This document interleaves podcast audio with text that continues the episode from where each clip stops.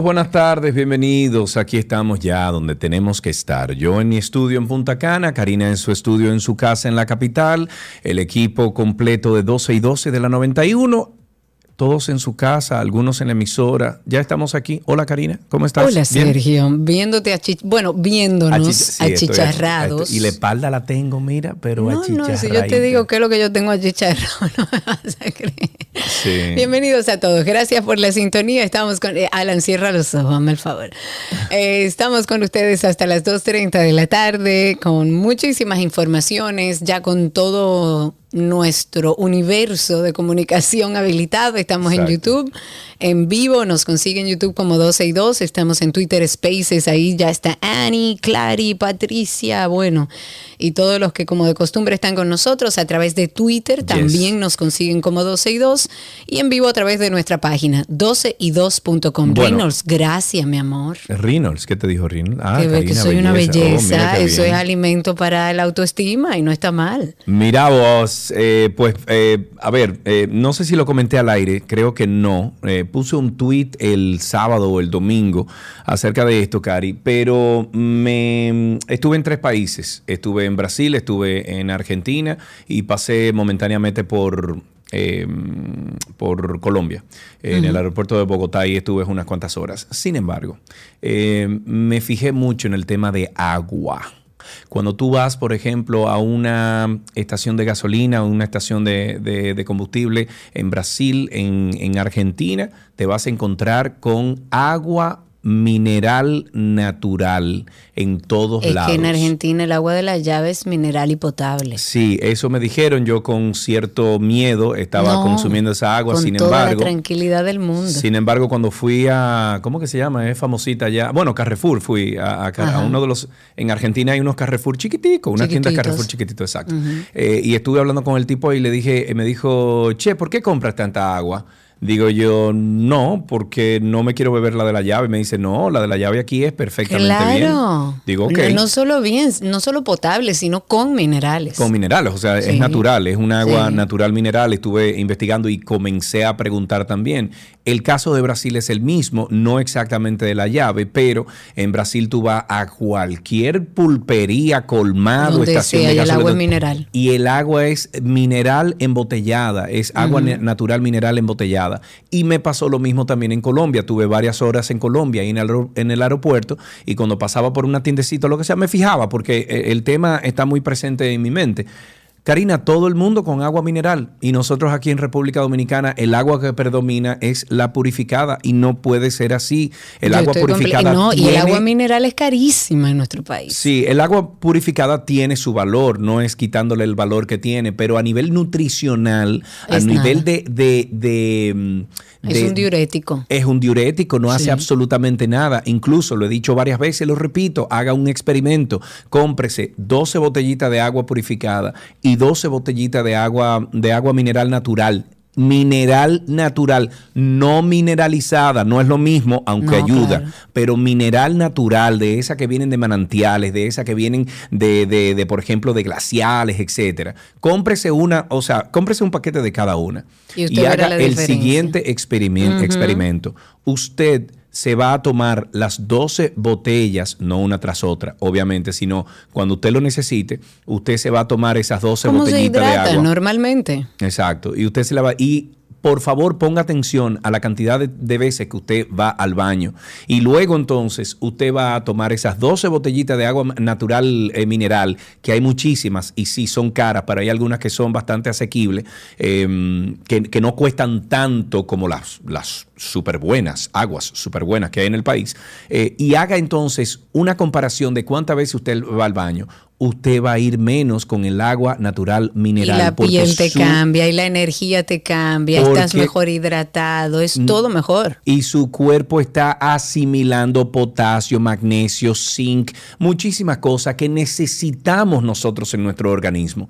Me dio un placer grandísimo ver cómo estos países estimulan y, hasta cierto punto, o sea, eh, eh, empujan. Promocionan, promueven. promocionan, promueven el agua mineral natural. Aquí en República Dominicana hay unos acuíferos eh, según tengo entendido, están ocupados. Los pocos que quedan, que no tienen contaminación. Exacto, y entonces deberíamos de ver cómo el Senado, alguien se apiada de nosotros y decir que por lo menos el 50% del agua que se vende en los diferentes eh, eh, establecimientos sea agua natural mineral, pero que esté asequible, que esté al mismo precio a lo mejor que la purificada. Incluso el proceso de purificar es mucho más complicado que el proceso de, el proceso de tomar un agua natural. Claro, totalmente. Yo estoy de acuerdo contigo. Yo hace mucho tiempo vengo bebiendo agua mineral natural cuando tengo y les doy este truco para aquellos que, que quizás no tienen mucho acceso o no van a comprar esas aguas embotelladas eh, minerales eh, porque cuestan mucho dinero. Cuando yo no tengo acceso a un agua mineral, yo lo que hago es que le pongo un poquito de sal, de sal lo mismo, de mar. Que no es lo mismo no lo mismo, es peligroso nunca va a ser lo mismo. Porque te sube el sodio y es peligroso. No, no, no, no, no, no, no necesariamente. Ya ese tema de, de, la sal se ha estudiado mucho. Lee sobre eso para que veas. Igual, no es para que lo hagan siempre. Incluso venden por internet baratísimo unas gotas que mineralice el agua. Que no lo, lo ideal es que sea agua mineral natural. Ahora, si usted no tiene, si no tiene acceso, si le resulta muy caro y si usted tiene su termo que anda con él todo el día, o le echa un poquito de sal, un poquito, porque si no va a saber a sal, no tiene que saber a sal, un poquito de sal eh, de mar y ya ahí usted tiene váyase a internet que venden unas gotas también, hasta que veamos qué es lo que vamos a hacer con el agua mineral. También venden unos filtros en nuestro país que yo tengo uno en casa que conserva los minerales, pero, son, muy caros. Son exacto. son, son, filtros muy caros, pero son filtros que le quitan todos los eh, materiales y las cosas pesadas que tiene el agua, pero le conservan los minerales. Hay, hay, opciones. La realidad es que lo lamentable es que no tengamos agua embotellada mineral, que lo que tengamos sea muy costoso. Después de esta charla sobre salud y agua mineral, hablemos de cómo anda nuestro país. Eh, sobre los guardias de prisión, hablemos de que la Procuraduría General de la República, también la Dirección General de Servicios Penitenciarios, el Instituto de Capacitación Penitenciaria, estuvieron informando que capacitarán a 650 personas de ambos sexos en la, en la promoción número 28 de aspirantes a agentes vigilantes de tratamiento penitenciario. Esto se va a iniciar hoy, martes 2 de mayo. Esta es la primera vez que en el sistema penitenciario de nuestro país se va a, capacitar a esta cantidad de seleccionados. ¿Ellos qué van a hacer o qué tendrán a cargo? custodiar a los privados de libertad que guardan prisión en los nuevos centros de corrección y rehabilitación que están, bueno, ya próximos a iniciar sus operaciones. Entre los requisitos que exigen para realizar el curso están ser dominicano, bachiller, tener eh, de 18 a 30 años, gozar de buena salud física y mental, no pertenecer ni haber pertenecido a las Fuerzas Armadas o Policía Nacional y tener buenas relaciones humanas. Toda la documentación, aquellos que estén interesados pueden depositar todo lo que le mencioné ahí, la cédula, el certificado de bachiller, dos fotos, dos por dos, currículum, certificado médico y formulario de antecedentes penales. Eh, es un proceso de recepción de documentos que se inicia en el día de hoy, va a culminar el día 10, así que si a alguien le interesa, ojalá y esto sea el inicio de algo que proporcione a estos privados de libertad dos cosas. Primero, yo creo que hay que dar terapia ocupacional. Hay que poner a esos privados de libertad a hacer cosas por su país, pero que además en el camino aprenden a hacer unos oficios que después les sirvan para trabajar y aprovechar a esas personas que tienen recluidas ahí, privados de libertad, y trabajar la parte psicológica y la parte de enseñanza técnica. Porque es que si no, tenemos a un delincuente, a una persona, un antisocial que ha estado 5, 6, 10 años eh, privado de libertad y cuando sale a la calle sale peor que como entró, con menos condiciones, con una vida eh, complicada, con una situación de antecedentes penales. Entonces, ¿Cómo vamos a hacer? Eh, y esa es la pregunta que deberíamos hacernos. ¿Cómo vamos a hacer para que esos privados de libertad, primero, le sirvan a su país estando ahí adentro? Y segundo, cuando salgan, ¿quién nos garantiza o cómo garantizamos que esa persona esté mínimamente tecnificada en algo para que pueda luego salir de ahí y saber cómo ganarse la vida? Vámonos con los vertederos a cielo abierto, los fideicomisos pro pedernales y DO sostenible. Junto a la Dirección General de Alianzas Público-Privadas establecieron un acuerdo de colaboración para que sean cerrados estos vertederos de Pedernales y Monte Boutique y en el Parque Nacional Caragua. Esto con el objetivo de implementar un proceso de gestión integral de los residuos del proyecto Cabo Rojo. Mediante este convenio, los fideicomisos se están comprometiendo a trabajar de manera conjunta junta en la gestión de residuos sólidos dentro del proyecto Cabo Rojo Pedernales y propiciar así la construcción de una celda de emergencia en el vertedero de Pedernales y la gestión de un relleno sanitario para la municipalidad de la provincia y sus zonas aledañas. A partir de la firma de este convenio, este fideicomiso DO sostenible, o sea, República Dominicana Sostenible, se compromete a asesorar al fideicomiso Pro Pedernales respecto a la buena gestión de residuos sólidos en el proyecto, así como apoyar en la preparación del plan de gestión de residuos sólidos de este. Em, no sé si viste un video que compartí anoche, vamos a estar hablando, no es exactamente de vertederos ni de basura, pero sí de cuando se de una planta que está tirando todos sus productos químicos, sí. Y que como, como aquí los que regulan no supervisan nada, ni, ni le dan seguimiento a nada, evidentemente los dueños de empresa lo hacen de la forma más fácil. Bueno, ahorita en, en Tránsito y Circo estaremos hablando con una persona que ya tiene ya varios meses denunciando que se están vertiendo este contenido que no debería de estar en un agua como es, en un lago, en un pedazo de, de, naturaleza. En ningún lado usted, dueño de empresa, tiene que tratar eso. Usted no puede sacar eso a, a, un lugar que es de todos. Pues ahí lo están poniendo. Más adelante vamos a hablar sobre ese tema. Y sobre las AFP, para un poco actualizarnos, el Tribunal Constitucional ha revocado una sentencia del Tribunal Superior Administrativo que ordenaba a la Superintendencia de Pensiones una restitución de 8.500 millones, supuestamente sustraídos a los afiliados de las AFP. Con la mayoría de votos, los jueces de esa corte justificaron esta decisión, declararon que era improcedente el recurso que fue acogido por el Tribunal Superior Administrativo ellos dicen y consideran que no hubo sustracción de fondos de las cuentas de capitalización individual y que tampoco se produjo reducción por debajo de la rentabilidad mínima que exige la norma. Pues bueno, los magistrados del Tribunal Constitucional dijeron que no procedía esta exigencia, eh, exigencia perdón, de los accionantes, esto con relación a la ley que crea todo el sistema dominicano de seguridad social. Y para adoptar esta decisión, el Tribunal Constitucional hizo una revisión de la ley y las leyes complementarias y llegaron a la conclusión de que la diferencia en el balance o saldos de, la, de las cuentas de capitalización, o sea, de nuestras cuentas de AFP que habíamos visto que había bajado, eh, bueno, no se debió, según el Tribunal Constitucional, a la sustracción ilegal de recursos por parte de las AFP, sino a la apreciación del valor del peso dominicano frente al dólar estadounidense entre los meses de febrero y marzo del año pasado.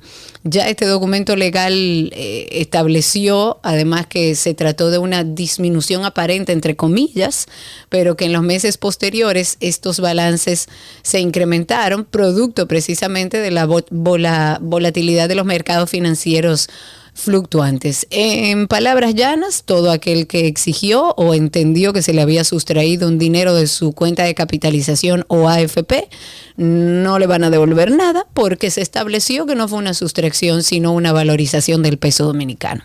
Amén. Escucha esto. Y si todo esto fuera poco, caiga aquí, caiga. Tengo tentáculos. ¿Quién soy? Este caso es un verdadero sancocho. Tengo tentáculos. Medusa soy. Y todo esto por venganza. Tengan cuidado. Medusa soy. Caiga caiga.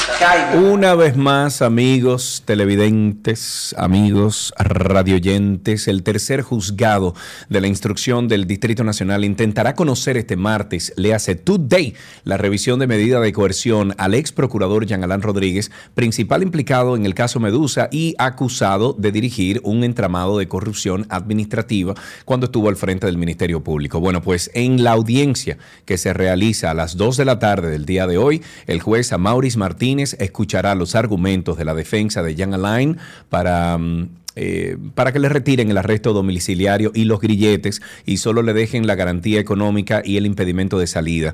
La vista pasada fue pospuesta para hoy tras ser rechazado un incidente del imputado que dijo que el órgano persecutor, eh, perdón, per- persecutor no le había entregado varias documentaciones que fueron entregadas anteriormente a ese juzgado, lo que el tribunal constató que no era cierto. El procurador fiscal Emmanuel Ramírez dijo que el Ministerio Público cumplió cada una de las entregas que fueron ordenadas tanto por dependencia del órgano de persecución como por instituciones públicas. El fiscal aseguró que este comportamiento de Rodríguez, de Alain, muestra que continúa sin estar lista para responder eh, no, eh, esto sería de la fiscal, perdón. Eh, estaría lista para responder ante la acusación imputada en su contra. Bueno, ahora hay que ver mira, qué que pasa. Le quiten, mira, que le quiten el grillete, que le quiten la- la- el arresto domiciliario, que lo dejen salir, que lo dejen vivir. Ese, ese señor está siendo utilizado por los tentáculos políticos de este país, Karina Larrauri. Lo que sí ahora, no puedo abundar sobre lo que acabas de decir, no voy a corroborar con eso. Ahora, lo que sí es que este caso va a dar un giro, deberíamos estar todos pendientes porque hay muchos de los que están acusados dentro de este supuesto entramado Medusa que han decidido hablar que finalmente son aquellos que no fueron los que se llevaron, la, digamos que la mayor tajada del bizcocho, sino aquellos que servían operacionalmente dentro de este entramado, como por ejemplo aquella persona que aparecía como dueño de la empresa que suflí- suplía la comida a las cárceles, que bueno, sí, él ganaba un dinero como empleado aparentemente, hay que ver qué tanto eh, era parte de este entramado, pero ha decidido hablar y así algunos otros, o sea que este caso Medusa va a tomar un giro importante en las próximas semanas. Estemos pendientes a eso. Hablemos de la zona fronteriza. Ya la Comandancia General del Ejército de nuestro país ha establecido nueva vez el reforzamiento de la seguridad en el municipio de Pepillo Salcedo. Enviaron para allá tropas eh, eh, con la idea de enfrentar lo que todos sabemos, las bandas haitianas que están operando en el puerto Libertad, en Haití, que cruzan la frontera para robar bienes a los que residen ahí en Bahía de Manzanillo. Y como parte de esas medidas de seguridad, lo que han establecido y lo que han hecho es el patrullaje de día y de noche, el reforzamiento de las rutas que regularmente son utilizadas por estos extranjeros para cometer actos ilícitos en el municipio de Pepillo Sal- Salcedo, que para aquellos que no saben, esto es parte de Montecristi, está en la línea septentrional, justo en las provincias fronterizas dominicanas. Pepillo Salcedo es el punto terrestre de esta provincia más cercano al territorio haitiano. Apenas está dividido por la desembocadura del río Masacre y, es precisamente a través del río que estas bandas haitianas están penetrando hasta este municipio. Así que ya se ha reforzado esa parte a sabiendas de que muchos nacionales haitianos cruzan a delinquir en nuestro país para devolverse a Haití. Ojalá y sigamos en control de la frontera y ojalá y las organizaciones internacionales presten atención al llamado que se ha hecho desde nuestro país y a nivel internacional de la situación que ocurre en Haití. Hablemos del Parque Nacional Jaragua. El ministro de Medio Ambiente y Recursos Naturales, amigo de Karina, Miguel Seara Hatton, visitó este Parque Nacional Jaragua para verificar el daño que han causado los desaprensivos al área protegida e hizo un recorrido de inspección en el que verificó la mejoría de la vía de acceso al hoyo de Pelempito. Seara Hatton se reunió ahí con guardaparques, así como Aníbal Díaz Pérez, quien es el responsable de controlar el acceso de Bahía de las Águilas. El ministro dijo que son desafíos y que seguirán resolviendo proteger las áreas sensibles que mm, salvaguardan la diversidad y conservan las fuentes de agua. Y voy a citar unas palabras que dijo. Dijo, sabemos que son muchos y que siempre se requerirá de los ojos vigilantes y de la buena voluntad de los dominicanos en este propósito. El funcionario dijo que el ministerio trabaja con rapidez en el plan de construir casetas de vigilancia y el suministro de equipos que faciliten su labor en el día a día. Yo lo que, yo lo que no entiendo es por qué que duran tanto para hacer una vaina, ¿por qué? ¿Por qué? ¿Que hay que pensarlo Porque tanto? hay muchos intereses, Sergio. No estábamos hablando de, de- de agua, la madre de todas las aguas hace rato que está siendo violentada allá arriba y no se hace nada. Eso es intereses. Y, y mira, te voy a decir algo, porque bromeabas acerca de Miguel Seara Hatton. A mí me parece un hombre, eh, hasta donde lo conozco y lo que sé, serio. Ahora, ese es un ministerio que no, que no se necesita solo ser serio. Hay que tener sus pantalones bien puestos porque hay demasiado intereses. Entonces lo que van ahí es a manejar los intereses, es jugando la ficha de los intereses, a ver cómo es que manejan todo políticamente correcto. Hablemos de otro tema, hablemos de, brevemente les comento que el tráfico aéreo por el Aeropuerto Internacional Gregorio Luperón, eso es en Puerto Plata, para aquellos que lo utilizan, va a ser suspendido del día 8 al 17 de este mes de mayo para ejecutar la segunda y última fase de los trabajos que están haciendo ahí para reparar, modelar toda la pista de aterrizaje, eh, tanto la 8 como la 26 de esta terminal aeropuerto. Aeropuerto, esa es una palabra, aeroportuaria. Ahora, Ahora sí. sí. Ya saben que esta pista va a estar cerrada a partir de las 12 de la medianoche del lunes 8 de mayo hasta el miércoles 17 de mayo a las 11 y 59. Esto es una inversión que va a llevar unos 4.5 millones de dólares. Se va a lograr extender la vida útil de esta pista, se va a mejorar las condiciones operativas también de las de las aeronaves, se van a corregir la nivelación de losas en el tramo central de la pista y van a adecuar todo. Así que con paciencia, pero ya saben que del 8 al 17 de este mes va a estar cerrado. José Antonio nos está preguntando si sabíamos que el hoyo de Pelempito proviene de un meteorito que cayó hace millones de años. No, eso es mentira, hombre. Yo creo que sí, que hay algo de eso. También Se ha se dicho, dice, pero, pero, Sí. pero supuestamente eso es es, una mentira. falla. No, es una falla. es Nelson, una falla. ayúdanos ahí. Sí, eh, según tengo entendido, y, y fui muchas veces al hoyo de Pelempito, eh, y creo que hay unas, unas escrituras, unas cuestiones ahí que, que dicen que es una falla marítima, que, que sencillamente le dio para abajo y todos esos corales que están ahí, eso estaba bajo mar, todo eso, eh, fue una, una falla marítima, según dicen Josué. Vamos, vamos a ver si es verdad. Eh, bueno, el presidente de la Cámara de Diputados, Alfredo Pacheco, Pacheco, Pacheco, el grupo parlamentario dominico marroquí y el embajador dominicano de Marruecos, eh, dominicano en Marruecos, o sea, el embajador de aquí, de República Dominicana en Marruecos, realizaron una labor de trabajo en el exterior mediante varios encuentros con diferentes funcionarios durante una visita oficial a esa nación, a Marruecos. Entre los temas socializados está la propuesta de establecer vuelos directos desde Marruecos a República Dominicana para así aumentar el flujo comercial y turístico entre ambos países, además de fortalecer los lazos de cooperación. Durante estos encuentros, Alfredo Pacheco resaltó lo que Marruecos representaría para República Dominicana. Dice, es la puerta de entrada a África y nuestro país representa la puerta de entrada de Marruecos a la cuenca del Caribe y gran parte de América Latina. Que por cierto, hablando de este tipo de temas, esta mañana me enteré que aquí en Punta Cana el grupo Rainieri está haciendo una especie de, ¿tú sabes lo que es drop shipping? Mm, No. está preparando un área que es, que es eh, según lo que me dijeron, eh, puedo estar, no he hablado con ninguno de ellos, pero según lo que me dijeron, están preparando unos hangares para que República Dominicana y sobre todo aquí el área de Punta Cana se vuelva un área de almacenamiento para personas que venden, por ejemplo, en línea, en páginas web, en Amazon, etcétera, para que entonces ese puerto, ese, ese hub, se convierta en el hub de Latinoamérica, de, de- del Caribe y Latinoamérica para, para dropshipping. Dropshipping es que tú tienes un, un producto, vamos a suponer tú vendes hamacas, ¿verdad? Y las hamacas tú las tienes que tener en un almacén para que cuando alguien la compre en Amazon, claro. inmediatamente ese almacén despache ese producto para que le llegue a tiempo a ese Se comprador. había dicho que iban a poner almacenes de, de Amazon Bueno. aquí en nuestro país. Y es No, no creo que son de Amazon específicamente. Es más una compañía que va a ofrecer el servicio de, de delivery, o sea, de, de entrega de estos productos. Pero me parece genial porque nuestra ubicación geográfica es dada para eso. Ya tienen la estructura del aeropuerto ahí mismo, o sea que creo que va a ser algo muy, muy Pero bueno. también se había dicho como que se estaba pensando, hablando, no recuerdo bien la información de que Amazon tuviera, por nuestro punto estra- estratégico, Sí, tuviera no en, en nuestro país almacenes aquí. Sí. Bueno, el- la Oficina Nacional de Estadística está realizando desde el 18 de abril la encuesta de cobertura y calidad del décimo Censo Nacional de Población y Vivienda, con la que se ha propuesto entrevistar una muestra de 189 mil viviendas.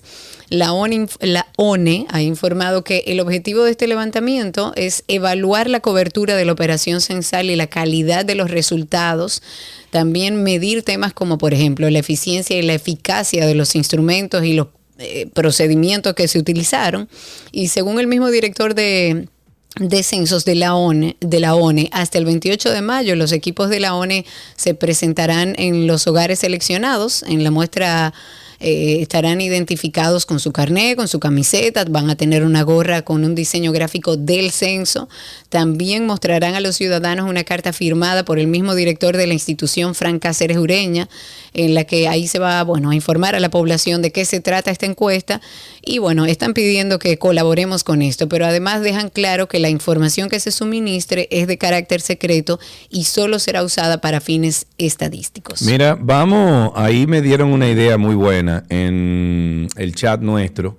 Déjame ver quién fue que lo dijo. Ironic Sequence dice, pregúntenle a Quisqueya Live sobre el hoyo de Pelempito. Vamos, ellos hicieron algo hace cinco años, escuchemos un poquito de A esto. ver.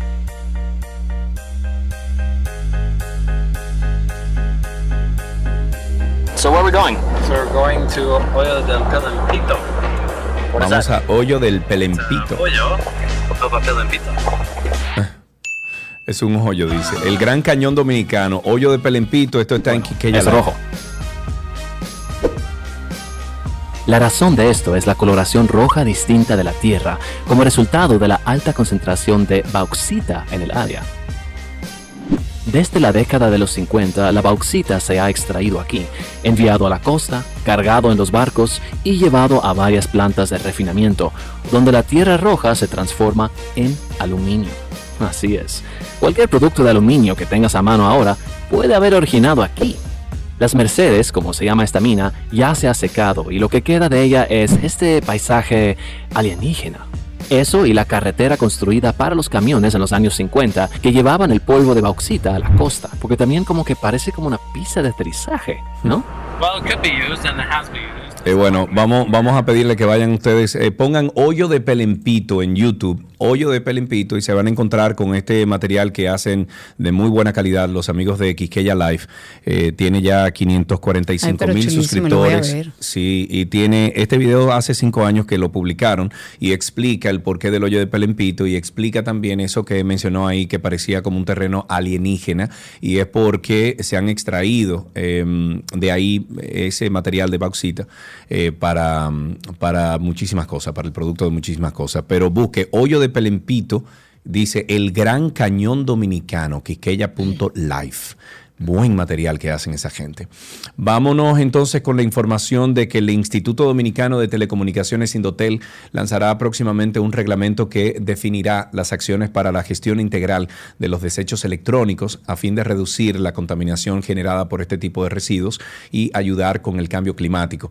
La información esta la ofreció la directora ejecutiva de Indotel, Julisa Cruz, quien dijo que trabajan juntos con el Ministerio de Medio Ambiente en la elaboración de esta regulación que establecerá cómo será su tratamiento, el sistema de recogida y cómo reutilizar este tipo de desechos. Me parece bien. En otra cosa también, y retomando un poco el tema República Dominicana, Haití, el mismo presidente Luis Abinader dijo en el día de hoy que República Dominicana va a continuar realizando las deportaciones de haitianos que no residen legalmente en territorio dominicano.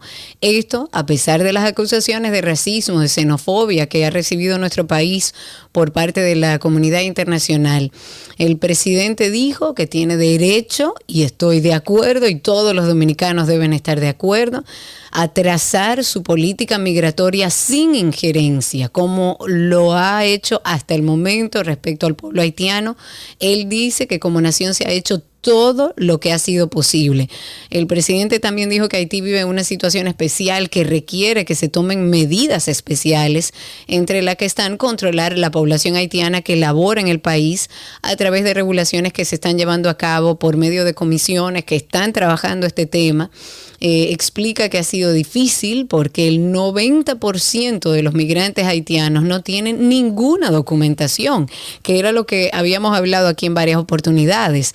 Es un tema de que muchas veces hay personas, por ejemplo, haitianos que vienen a nuestro país, que quieren legalizarse, pero no pueden porque no tienen ni un acta de nacimiento, Nada, porque no su nada. país no le da la documentación que necesita. Así es. Entonces, es un tema de que no es República Dominicana muchas veces la causante de que esas personas, o sea, estos nacionales haitianos, no puedan vivir de manera legal en nuestro país. Significa que su país no le da ningún documento que puedan utilizar para hacer una gestión de de residencia o lo que anden buscando. Entonces, lamentablemente, y evidentemente estamos hablando de un tema humano, pero la República Dominicana ya lo ha dicho muchas veces, aquí no está la solución. Nosotros también somos un país pobre en medio de una situación de crisis. Bueno, somos un país rico, mal administrado. Bueno, exacto. Un país, muy, eh, un país muy rico que se lo han robado todo y seguimos produciendo, pero no podemos hacernos cargo de Haití y mucho menos en la situación que está. Entonces, ojalá y la comunidad internacional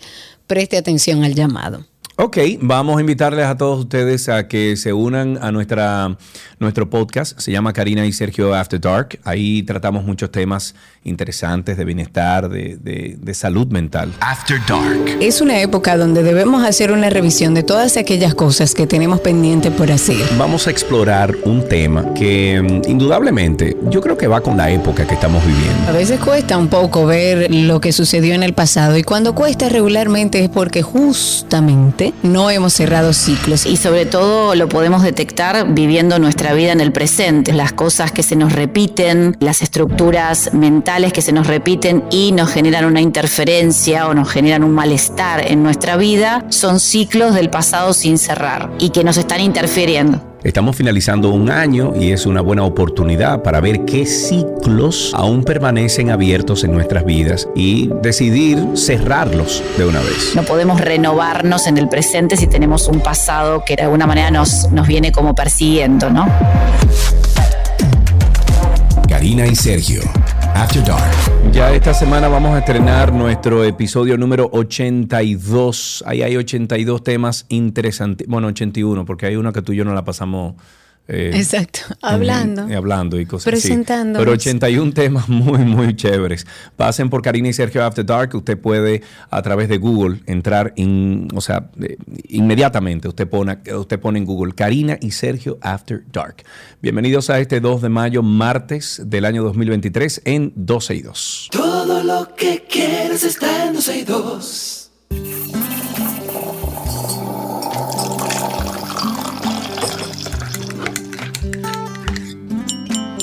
Vamos a disfrutar de un cafecito. Usted llama al 829-236-9856, 829-236-9856 y cuando usted llama usted le ofrece un café a Chiqui, que parece que tiene sueño. ¿No dormiste anoche, Chiqui fue? ¿Eh? Saliste, chiqui. ¿Dónde Eh, andábamos, sí, chiqui? Chiqui, Chiqui está dado ardiantre, muchacho. Cuéntenos cómo fue ese café de esta mañana. Mira lo muerto de risa. El que se ríe solo. De su, dice? ¿Cómo es que dice? Tú de ese no me acuerdo. De su cosa se acuerda. De su. De ¿Cómo sus es? travesuras se acuerda. Eso, algo así. En el caso de él sería travesuras. Exacto. Es joven, déjalo ser. Cuéntenos cómo fue ese, ca- ese cafecito de esta mañana. Cuéntenos cómo se bebe el café. Ya hemos dado aquí cientos de trucos con el café. Hoy, martes, siempre tenemos este espacio como para hablar con ustedes, que nos cuenten cómo fue ese café de la mañana, cómo se lo toman, qué noticia leyeron, qué, cuál es el ritual que tienen en la mañana para beberse ese café al 809, no, 829-236-9856, 829-236-9856 y a través de Twitter Spaces. Tenemos a Rafael en la línea. Buenas tardes, Rafael. Bienvenidos a, bienvenido a este cafecito. ¿Cómo estás? Muy buenas tardes, eh, jóvenes. ¿Todo bien? ¿Bajo Acabo de tomarme un cafecito. Sí, acabo de tomarme un cafecito. Ah, sí. Cuéntanos, ¿cómo te tomas el café? ¿Cuál es el truquito que te, te- que tú haces, bueno, que hace que te disfrutes el café? Bueno, los días que tengo el tiempo preparo mi prensa francesa. Bien, Tú como ves, se ya empezamos bien. Tú y yo somos Team Prensa Francesa. Sí, es lo mejor. Y pero tengo algo que es que yo muelo mis granos. Me compro un café en grano de una marca local que tiene una línea que se llama Gourmet y es el mejor café que yo he probado. Y he probado muchos internacionales también. Sí. Ese café en prensa francesa, que me lo hago en la mañana, trato de levantarme que sea 45 minutos antes de lo habitual, para disfrutar mi café en la azotea y ver el amanecer. Ah, Ya mira. eso garantiza que mi día sea uno de los mejores de la semana. Ay, Ese, ese- es el sello, el sello de aprobación para que ese día sea de provecho, ¿verdad? Ya lo sabes. Qué bueno, muchísimas gracias Rafael por eso. A ver- el amanecer todos los días. Qué lindura. Yo lo he visto varias veces porque Sí. tengo una nueva hija llamada Kilo de cuatro patas. Que atención Royal Canin, eh, auxilio. Siempre tuve perros pequeños y ahora compro la funda de comida y eso llega, Se va. eso, pero en dos segundos. Sí, sí. Bueno, pero a las 5 de la mañana me levantaba todos los días y yo decía, bueno, nada, me toca ver el amanecer. Que a propósito del café, primero llamen y cuéntenos 829-236-9856. Le vamos a dar algunos truquitos eh, porque habitualmente los residuos del café terminan en el zafacón. Sin embargo, para los que amamos el reciclaje, la creatividad, estos residuos ofrecen muchas posibilidades y se lo vamos a dar ahora luego de tomar esa llamada. Ahí tenemos en la línea una última llamada. Está Michael. Michael, buenas tardes. ¿Cómo estás? Ah, no, se cayó Michael. Ay, qué Sí, pena. Bueno, le voy a ir dando algunas, eh, algunas cosas que se pueden hacer, algunas ideas. Si ustedes tienen algunas, también compártanla con nosotros al 829-236-9856.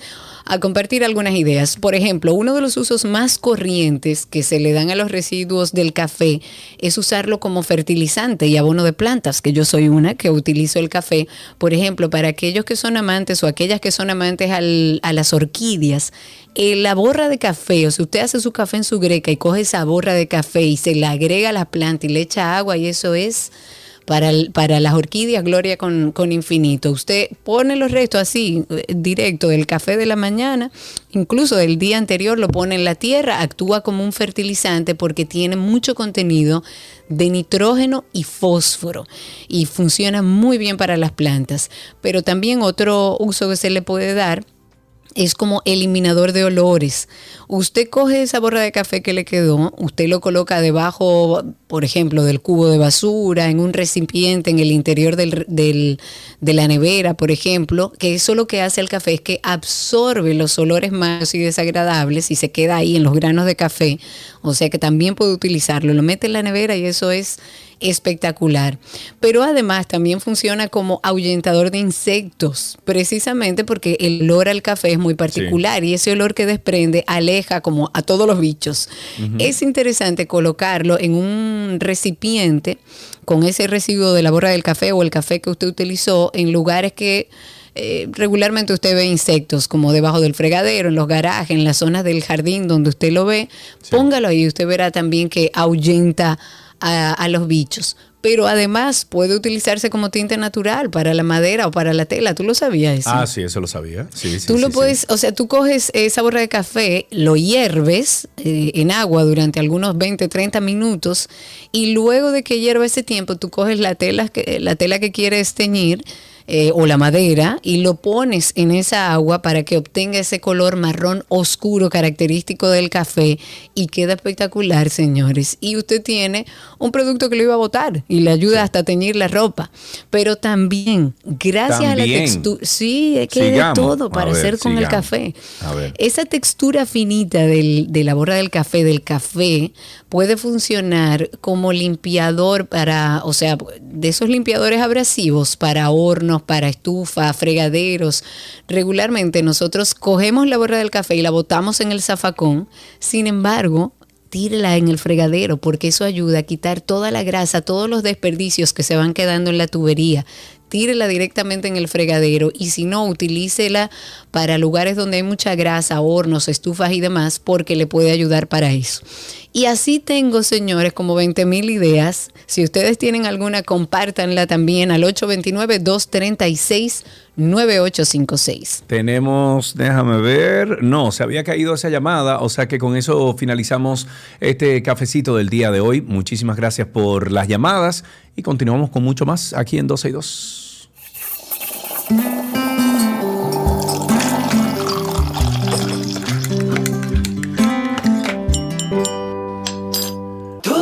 Lo que quieres está en 12 y 2.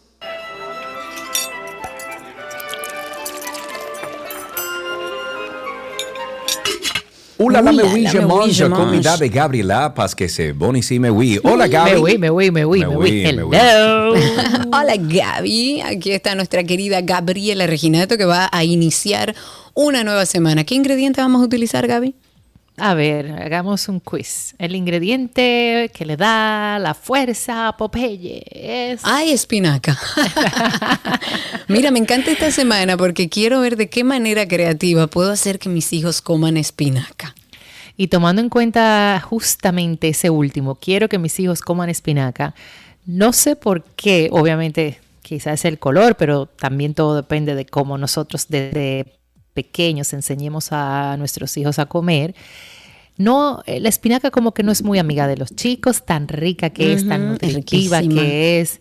eh, y hay muchas formas de comerla cruda o cocida, de forma que podamos esconderla. Hay muchísimas.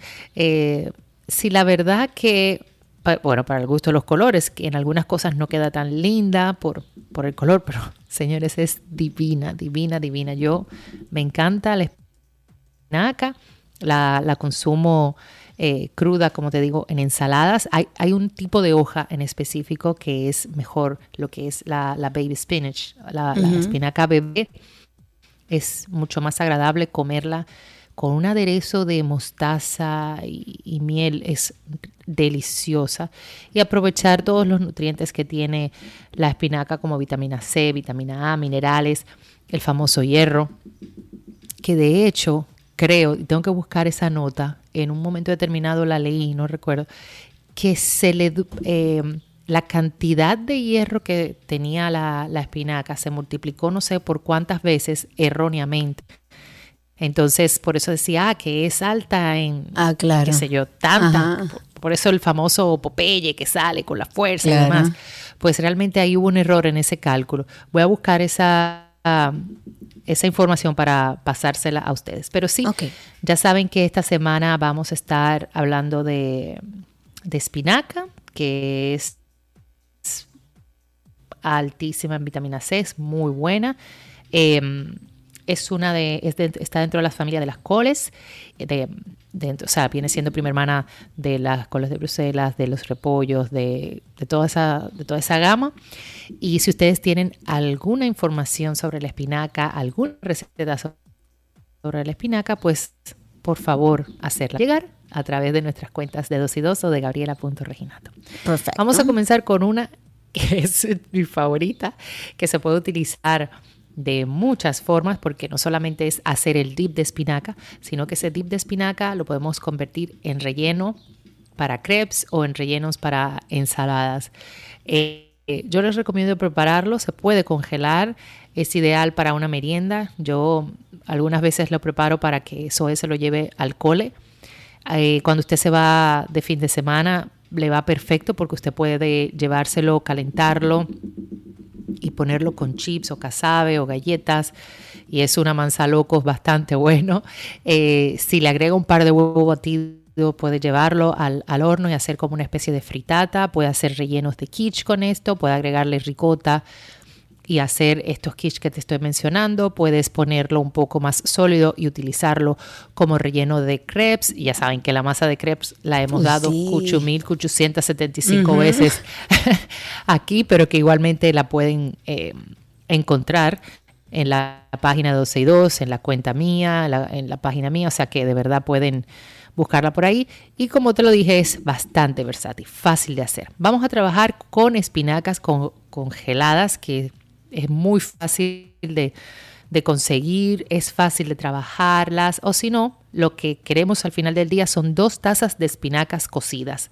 Usted puede comprar las espinacas crudas y hervirlas o blanquearlas porque necesitamos textura suave, pero dos tazas.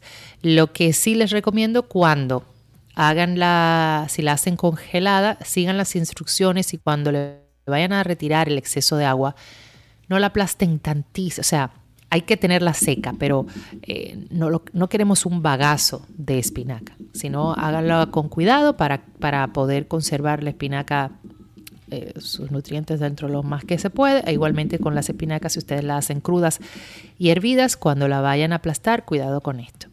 También una cebolla eh, blanca mediana cortada en cubos, tres cucharadas de aceite de oliva, una cucharada de mantequilla, cuatro cucharadas de cream cheese, media taza de queso mozzarella rallado y un cuarto de taza de queso parmesano o también media, media taza de queso parmesano, todo depende de su gusto. Me río porque yo le he hecho, yo creo que una taza, pero... Nunca es suficiente. sí, eh, tres cuartos de crema de leche.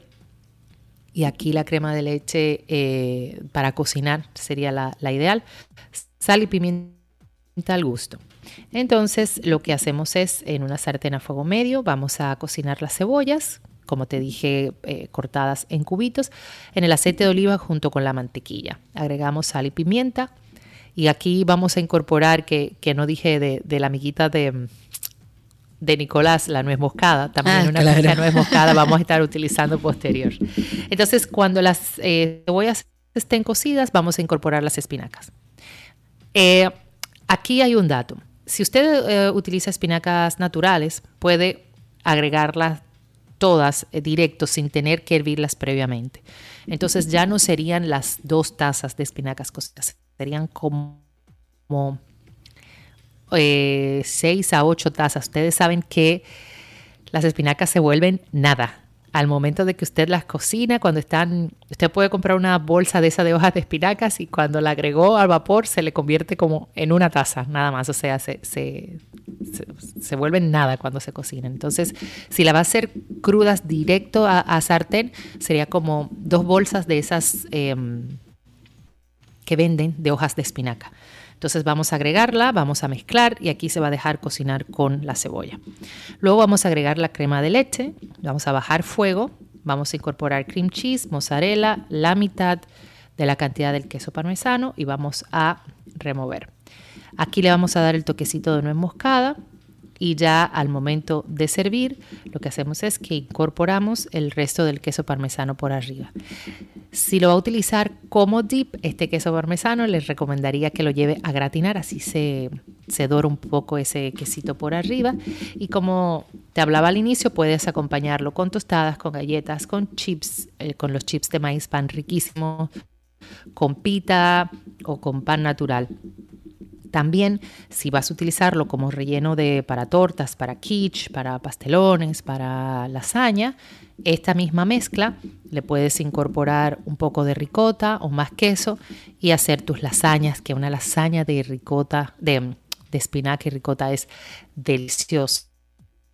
Y colocarle por arriba alguna salsa pomodoro, si quieres una salsa bechamel, más queso y voilà. Ya saben que esta receta la voy a subir a mi cuenta de gabriela.reginato y la tendrán también en la cuenta de 12.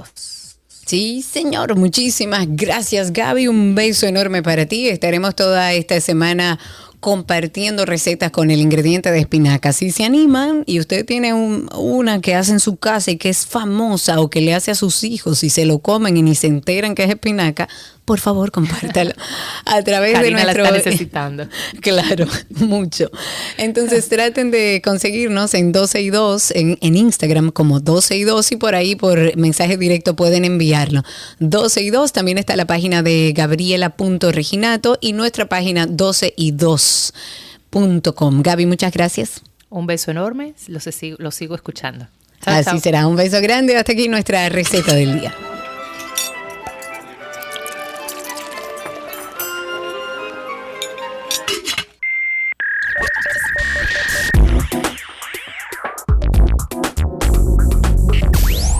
Vámonos con lo mejor de la web y Bill Gates y Karina tienen opciones, opiniones diferentes. Y me estoy ¿Cómo refiriendo así? a ti, Karina. Explícame eso. ¿Pero por qué? Bueno, porque Bill Gates cree que la capacidad de la inteligencia artificial será tan importante en el futuro, perdón, que podrá estar a la par de un profesor humano. Dios mío. Imagínate Tengo tus mucho miedo y frío, pero el que, el que inventó la inteligencia artificial, los cabezas de eso, se arrepienten de haberlo hecho. Es más, renunció de Google. El cofundador de Microsoft dijo que esta tecnología está creciendo y alcanzando tanto potencial que se abrirá puertas en una de las labores más importantes de la sociedad, que es enseñar a leer. Es una predicción que según él se cumpliría en 18 meses a corto plazo, pero que tras sus eh, pasadas visiones sobre otras innovaciones tecnológicas no sería descabellado que sucediera.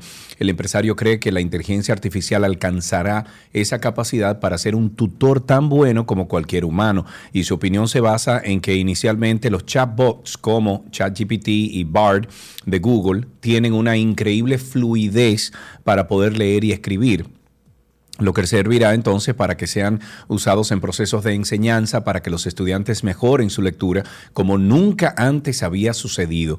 La forma en la que esto se aplicará estará destinada a la forma en la que se hace la enseñanza, o sea, centrándose en brindar comentarios y ser un asistente de investigación, ya que mejorar este proceso se basa en prestar atención a aspectos como la estructura o la claridad expositiva de un texto. Otro punto en el que el cofundador de llama la atención es en el acceso, porque para él tener un tutor es costoso para la mayoría de personas, sobre todo si ese tutor se adapta y recuerda todo lo que has hecho y revisa tu trabajo.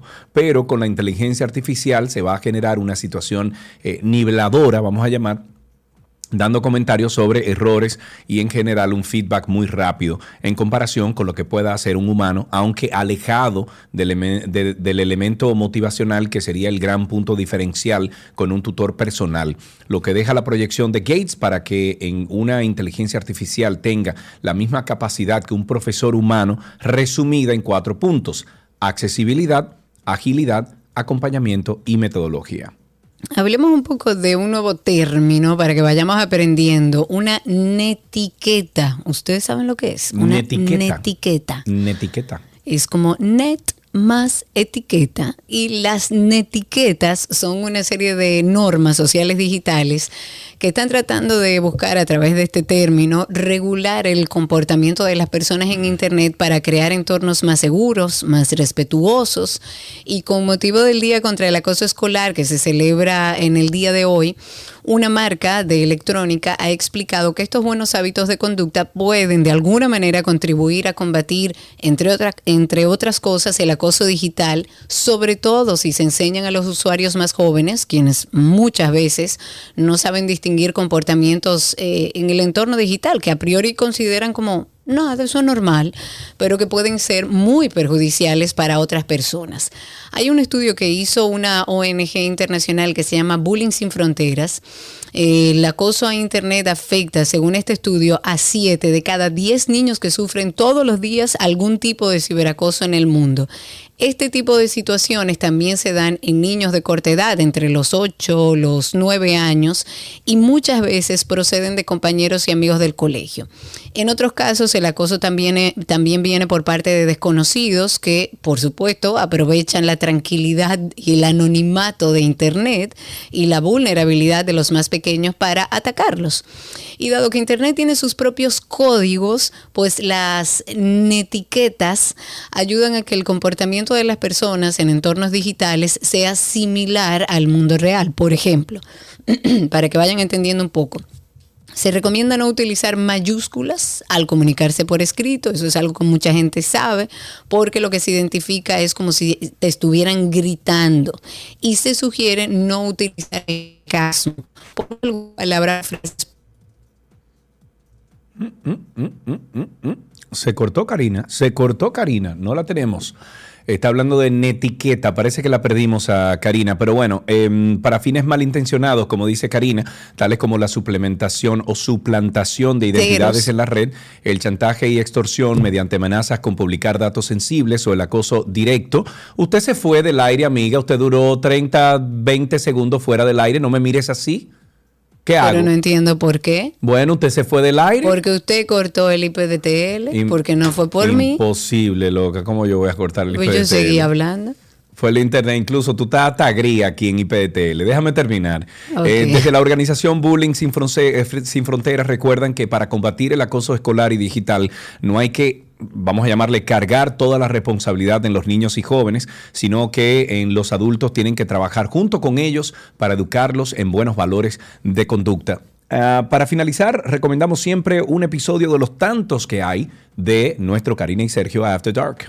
La adolescencia es una etapa de enormes cambios donde los jóvenes pasan de sentirse unos niños a querer ser vistos como adultos. Yo le llamaría el fin de la infancia y el inicio formal de la pubertad. Una de las etapas más determinantes para nuestras vidas y que reta de una manera u otra a nuestros padres. Adolescencia, etapa más difícil, retante, complicada, bella, dura.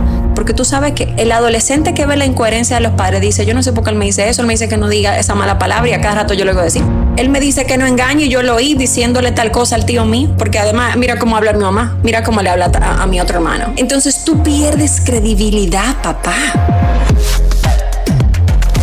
Karina y Sergio, After Dark. Karina y Sergio After Dark está en todas las plataformas de podcast. Nos buscan en Google como Karina Larrauri Podcast o Sergio Carlo Podcast o sencillamente Karina y Sergio After Dark. Hasta aquí. ¿Dónde era que estábamos? Lo, mejor de la web. Lo mejor de la web. Ya regresamos. Ok.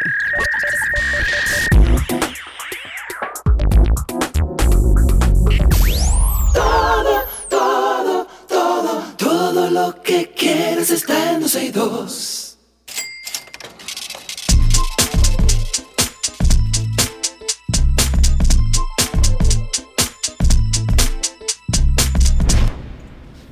Estamos en nuestro segmento de economía. Siempre nos acompaña Félix Rosa, The Money Coach RD. Así lo consiguen en Instagram. Él es asesor, educador financiero.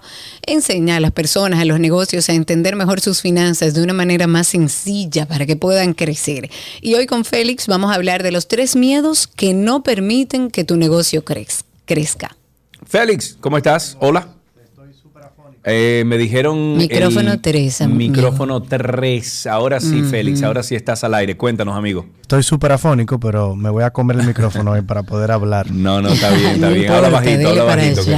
Tienes un micrófono delante. Amigo, cuéntanos, Bueno. ¿cómo está la vida? ¿Todo bien? Todo bien, todo bien. No sé si les quedó algo después de este gran fin de semana, si habrá algo Bueno, para mírame, invertir en el mírame cómo estoy. Karina, Karina tiene toda la espalda y más abajo de la espalda quemada porque ella decidió surfear sin protección solar. Bien. Y Ah. yo, mi mejor amigo y vecino, me dijo, vamos a caminar en la playa. Esa caminata duró cinco horas. Entonces, mira cómo, cómo estoy. Pero bien, adelante. Bueno, ok, pues- amigo, cuéntanos cómo es que vamos a hacer este asunto. ¿Cuáles son esos miedos que tenemos que soltar para que crezcan nuestros negocios? Mira, la gente tiene mucho miedo a nivel de negocios y son miedos a veces muy reales, que son financieros, no un miedo como esotérico. Sin embargo, solamente hay un miedo al que deberíamos de hacerle caso, que es el miedo a quedarnos sin liquidez. Eso es no tener dinero para tú poder pagarle a tus acreedores y tú poder pagar tus gastos fijos. Pero eso es como lo que menos la gente piensa. La gente empieza a pensar en, ok, eh, yo no voy a contratar mi primer empleado porque no voy a tener para pagar la nómina. O porque ese empleado no lo va a hacer igual que yo. Entonces tú te quedas encerrado en un negocio de una sola persona que no tiene escalabilidad y que no puede crecer. Es el primero. El, el de nadie lo va a hacer igual que yo. O sea, yo soy como todo perfecta o todo perfecto y, y no. O sea, mi empleado nunca va a saber más que yo. Es el primero. El segundo es yo no sé vender o no me gusta vender o me siento como que estoy engañando a alguien cuando estoy vendiendo o siendo como medio pushy, como empujando a la gente. Y evidentemente como Sí. que eso te puede pasar si tú estás en un producto eh, que tú no te sientes identificado con él o con ella. Pero Claro. sería muy tonto que tú dijeras eso de tu misma empresa. Porque tu, Claro, tu misma empresa es como un bebito, es como, es como algo que tú creaste de la nada. Entonces, ese miedo de no se vender es como un miedo impreso ahí que, que te ponen para que tú digas, no me voy a autopromocionar porque esto es malo. Eh, y el tercero es algo bastante popular aquí en República Dominicana y en toda Latinoamérica y es yo no quiero pagar impuestos o no quiero pagar tantos impuestos o no quiero un lío con la DGI. Entonces, ese miedo te mantiene siendo chiquito, te mantiene no formalizándote, te mantiene buscando un sueldo de menos de 33 mil pesos para no pagar impuestos sobre la renta. O en el mejor de los casos, tú ganaste mucho en el año y en diciembre te la pasas buscando en qué vas a gastar todo ese dinero simplemente para no pagárselo a la DGI. Que es una tontería, ¿no? Es muy tonto, exacto, porque como que, y, dónde está el dinero que es para ti? Porque es como que prefiero no ganármelo yo, ni quedarme con él en mi cuenta, para no pagárselo a la DGI. Pues no ganaste nada, Exacto. lo gastaste todo como quieras. Te engañaste tú mismo. Exacto. Exacto.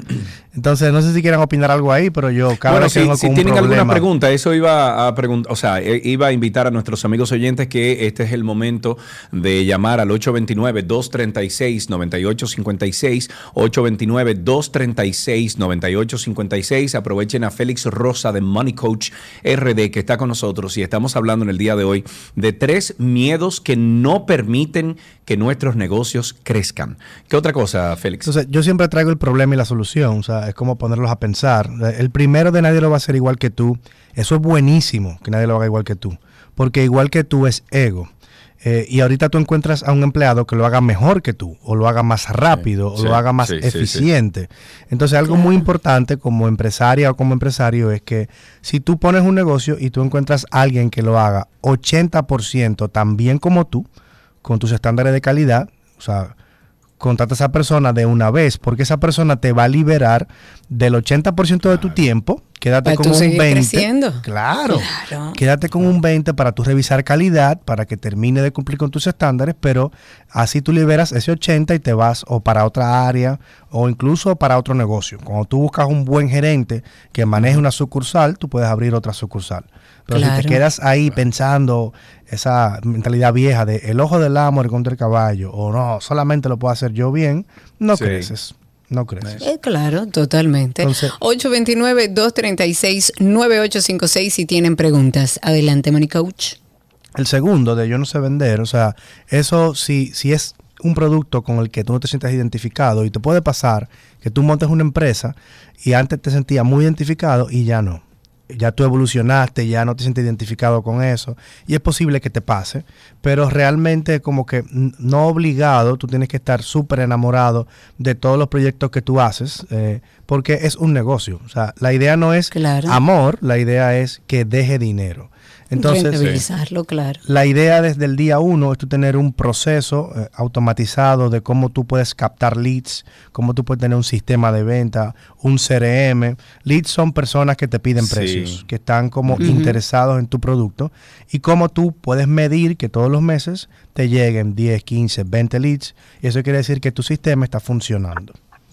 Ok, ahí tenemos una llamada. En la línea está con nosotros Marcia. Cuéntanos, Marcia, ¿cuál es tu pregunta para The Money Coach? Buenas tardes, saludos para los tres. La Saludos. pregunta es, eh, para una persona que está emprendiendo, ¿verdad? Que quiere surgir con un nuevo negocio, un emprendimiento, ¿qué le resulta más factible? ¿Crearse, darse de alta como persona física en la DGI o crearse como empresa? O sea, buscar quizá un socio, un apoyo y, y hacer una, una empresa ya SRL Ya o algo así. ¿Qué es- formalizada. ¿Qué es mejor a nivel fiscal? Exactamente, para que esté formal, pero ¿qué le resulta mejor para que la carga impositiva no sea tan fuerte? Esa es una pregunta de muchos eh, pequeños emprendedores que dicen, bueno, pero es que si armo una empresa, se me complica el tema impositivo, ¿qué lo hago? ¿Lo hago a nivel personal? ¿Qué tú le recomiendas? Exactamente. Sí, sí. Ahí le- te voy a ayudar un poco tu, tu pregunta, porque hacerlo como persona física o como empresa, tú vas a pagar lo mismo. O sea, no, no es como que va a ser diferente. Quizá lo que está preguntando es qué régimen me conviene más. Si el régimen RST o el régimen ordinario.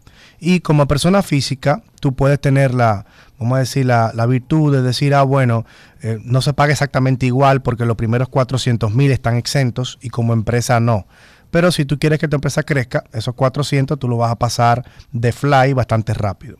Para mí, lo que más conviene ahora mismo, pero esto es algo general, revísalo con un contador de impuestos, es RST persona jurídica. El Ok. RST significa régimen simplificado de tributación. Y que es el que todo el mundo le llama el RNC personal. Exacto. Eh, no, Ok. No, es No. un régimen diferente, nuevo, que salió Ah, recientemente, que es para negocios que como servicio facturan menos de 10 millones de pesos. O como compras facturan menos de 50. Entonces, aquí está la chulería. Tú no necesitas contabilidad organizada para eso. La DGI te va a cobrar en base a ventas. O sea, si tú vendes 5 millones de pesos, te va a cobrar un 7% de esa venta. O sea, espérate, espérate. O sea, que uno no tiene que pagar el impuesto ese avanzado, qué sé yo, ¿cómo que se llama? Anticipo, no. No paga anticipo, anticipo. no. Ok. No paga anticipo. No tienes que estar subiendo el 606 y el 607 todos los meses, que eso también es otra tortura. Eh, y tú simplemente ya al final, tú pagas eh, al final de lo que dice tu declaración. Ok, ahí tenemos otra pregunta para ti, Félix. Eh, tenemos en la línea a Carlos. Adelante, Carlos. Buenas tardes. Saludos. Yo estoy encantado de escuchar esas orientaciones porque en este país un negocio comienza nuevo y el otro eh, tiene 30 años y para la DGI es prácticamente lo mismo si, Sí. si comienza a facturar. Sí. Algo que sería importante en un momento dado es que personas con el conocimiento del caballero le expliquen a muchas personas sobre lo que es la incubación de un negocio. Yo comencé un negocio estando fuera, es decir, lo ideé, puse gente a trabajar. Luego decidí entrar. Ahora hace poco tuve la, te- la tentación de una buena oferta de trabajo e irme, pero es bien que está organizado el asunto, aunque yo no estoy todo el momento, día a día, pero Sí. puedo salir y comprar, hacer, hacer cualquier cosa. Eh, tengo la oportunidad de, de- de cierta libertad, como dijo él, alguien lo hace también o mejor. Realmente la incubación de un negocio es importante que nos orienten a nosotros de que no todos los negocios comienzan ganando. Claro. Ni tienen que durar 10 años perdiendo. Claro, tampoco, ni un Sí, es, extremo ni otro, ¿verdad, Mónica? Eh, eh, tres años máximo perdiendo, si no es posible que eso no sea un negocio, sea una linda máquina de gastos. Bueno, bueno, Exacto. bueno, pero hay historias, algunas, eh, algunas excepciones, donde han durado hasta 12 años perdiendo. Ahí hay una historia muy interesante de MailChimp. ¿Tú sabes lo que es MailChimp? Yo te iba Ok, a decir, tú esa tienes, tú eh, tienes excepciones como Tech, que Exacto, exacto. Claro. MailChimp duró, creo que fueron 13 años perdiendo. Y hoy en día ganando, pero ganando a, a- a mucho. Entonces hay, hay, hay empresas que sí, pero no, estoy contigo, eh, Moni Coach. Si una empresa lleva tres años chupándote la vida, olvídate. No, busca otra, busca otra idea, que esa no es. En Sí. tech y en inmobiliario, o sea, en hoteles. O sea, tú, tú necesitas esperar mucho más tiempo, porque tú recuperar la inversión inicial de hacer un hotel de 200 habitaciones, en tres años no lo vas a recuperar. Pero eso quiere decir que tu plan de negocio desde el principio contempló eso. Y en tech, en tecnología, tú lo que quieres es captar la mayor cantidad de usuarios, tracción, para probar que lo tuyo funciona. Y luego tú le cargas a eso una membresía, le cargas a eso un 5 dólares, 10 dólares al mes y se vuelve rentable. Claro. Ok, José Antonio tiene una pregunta para ti a través de YouTube. Dice, yo tengo mi negocio como SRL y facturo menos de 10 millones al año. ¿Califico para cambiar al régimen nuevo que no paga anticipo? Eh, en teoría sí, pero la DGI tiene reglas de tú no haber escondido impuestos antes, tú no haber tenido problemas con ellos, porque como ellos están dando este beneficio, ellos te hacen una evaluación. Entonces, Claro. Si tú entiendes que sí, que no ha pasado nada nunca con eso, tú puedes aplicar y ellos te dicen que sí o que no. Te dan respuesta casi Ok. de una vez. Ok, perfecto. Parece que Graciela sabe de temas de contabilidad. ¿Qué se nos está quedando? Creo que la última parte ya para darnos algunas herramientas y cerrar. que no tenga miedo a pagar impuestos, o sea, procura sí ganar dinero para que lo que estés pagando sea algo real, procura llevar tu contabilidad bien para no pagar algo que no debías de pagar, o sea, lleva tus gastos con NSF, pide comprobante fiscal, pero no le tengas miedo. Pagar impuestos simplemente parte de lo que tiene que pasar si tú ganas dinero. Claro.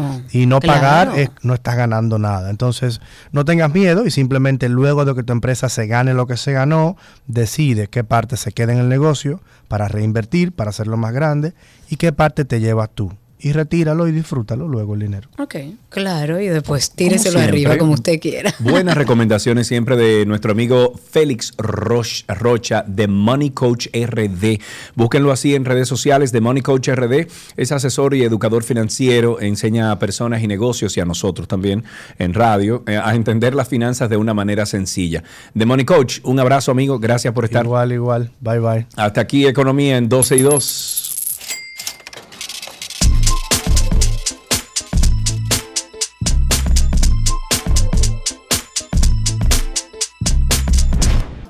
Lo que quieres está en 262. Let's go. Let's go now.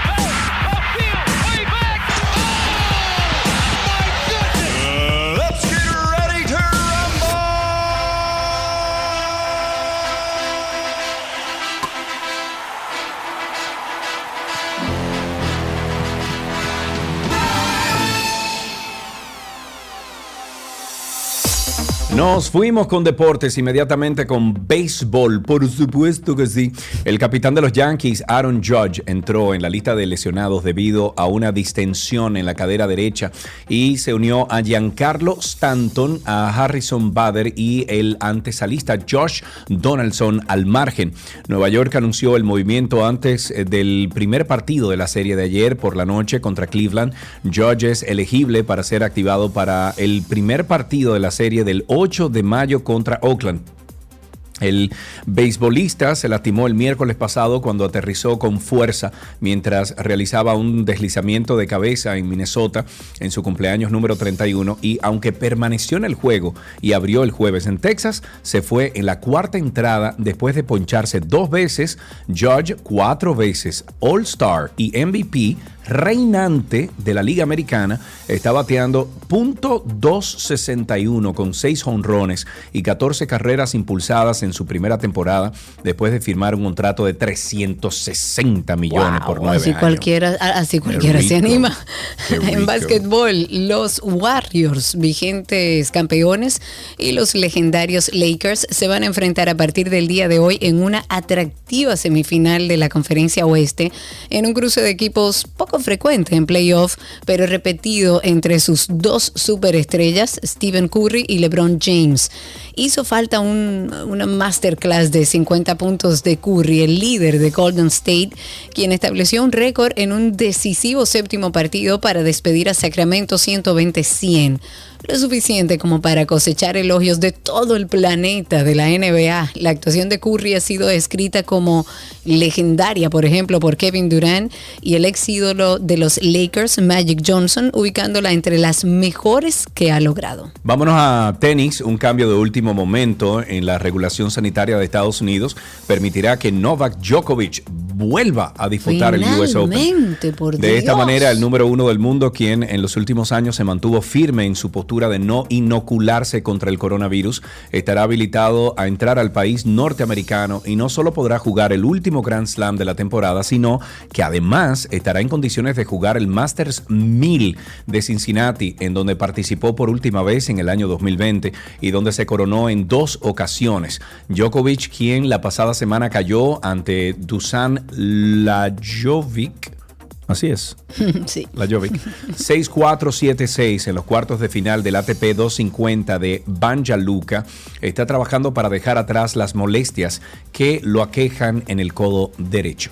En otra de tenis, la extenista estadounidense Serena Williams, quien se retiró el pasado septiembre luego de conquistar 23 grandes en su carrera, anunció en el día de ayer su segundo embarazo en un mensaje a través de su cuenta de Instagram que fue publicado antes de su participación en la Met Gala de Nueva York. La exjugadora de 41 años tuvo a su primera hija, Alexis Olimpia, en el 2017 y tuvo que dejar las canchas por cerca de tres años. Tuvo varias complicaciones de salud después del parto y demás. Tuvo una corta temporada en el circuito WTA en el 2021 y finalmente decidió decirle adiós al tenis a finales del 2022. Nos vamos con Fórmula 1. Red Bull Racing probablemente tendrá que enfrentarse a la FIA. Además, eh, bueno, después de romper la regla recién introducida en el Gran Premio de Azerbaiyán, los ingenieros de Red Bull se subieron a las vallas cuando Sergio Pérez cruzó la línea de meta como ganador y eso ha sido estrictamente prohibido recientemente. La FIA ha dictaminado recientemente que los ingenieros ya no pueden subirse a las vallas para gritar a sus pilotos cuando cruzan la línea de meta. Sin embargo, Red Bull incumplió por completo esta regla durante el Gran Premio de Azerbaiyán.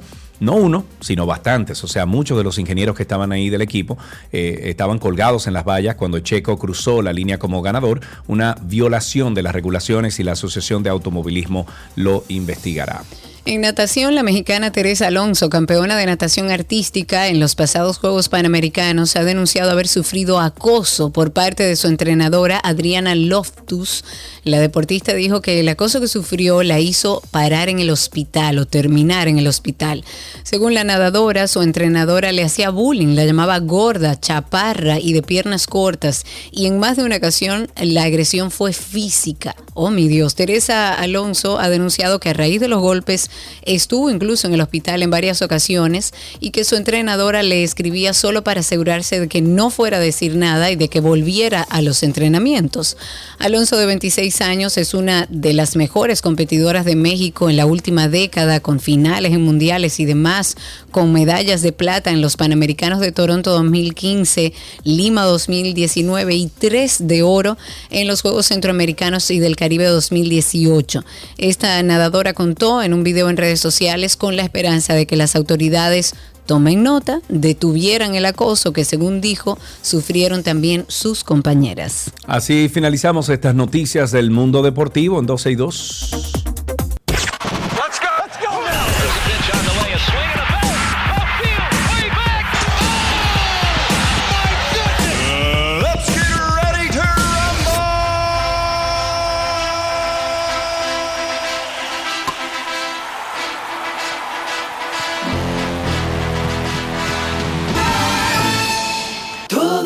Que quieres está en 12 y 2.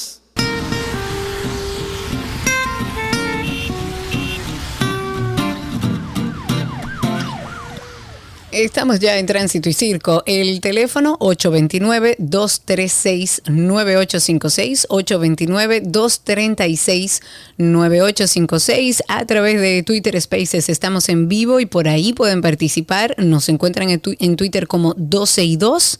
Es simplemente entrar en la aplicación original. Cuando usted busque 12 y 2, ahí arriba va a haber unos circulitos clique encima y así nos escucha en su celular y puede participar con nosotros. Abriendo este segmento, quería comentar, quizás yo estoy confundida, Sergio, tú me puedes ayudar un poco. A ver, Vine espérate, de... dame, un- dame un segundo, espérate. ¿Qué pasó? Una, una brújula aquí para darte. ¿Para qué la brújula? Para Ay. Sergio Carlos, Ah, ok. escucha. Wow. Eh, esta venía... divertir, pa, pam, pam. Eh, como muchas personas, venía del interior hacia la capital. ¿Qué es en el el día de ayer. ¿Qué es el Eh, Bueno, el interior? del país, eh, fuera de la Mm, ciudad. Fuera de la ciudad. Que como Venías, venías de fuera de la ciudad hacia la ciudad. Hacia la ciudad. Sí. Y la, o sea, yo no te puedo explicar los kilómetros y kilómetros y kilómetros de tapones que había en los peajes. Y yo vine en un horario que no es el común, que viene todo el mundo. Estoy hablando de que el primer peaje yo lo pasé alrededor de las cinco y media y así, bueno, Cinco los otros hasta que se hizo ayer. de noche. ¿Eh? Cinco y media de la tarde. Exacto. Entonces yo una pregunta. Si, si el, peaje no tiene la capacidad para manejar tantos vehículos a la vez, ¿qué se hace? ¿Cuál es la solución? Estar en ese tapón, kilómetros y kilómetros, tiempo perdido, gasolina invertida, en mi caso electricidad, porque mi vehículo es eléctrico. Pero no se supone que el peaje, cuando está en esas condiciones, debería abrirse. Es una pregunta honesta. No sé. Es una pregunta honesta porque no lo sé. O sea, ¿cómo es posible que tú estés en un peaje de kilómetros de distancia, en un tapón interminable, porque están cobrando el peaje uno por uno y en efectivo, porque tampoco han habilitado los sistemas de paso rápido? No puede ser que el ciudadano se vea compelido a estar horas en un tapón de kilómetros en la carretera porque no hay una solución para cuando haya fines de semanas largos, Semana Santa y demás. Si alguien sabe que ¿Tú te por favor me ayude por un tema de- de, por un tema de, de legal eh, de ley me refiero, no debería el peaje abrirse cuando la situación No. es tan caótica como de kilómetros y kilómetros de distancia de personas. Oh, abrirse. No, no sé, pregunto honestamente, pregunto Vamos. honestamente. Vamos a preguntarle a Uciel. Uciel, ¿se abre el peaje por una situación de, de tapones? ¿Y el dinero que van a cobrar para cuándo? Ay, el dinero, eh.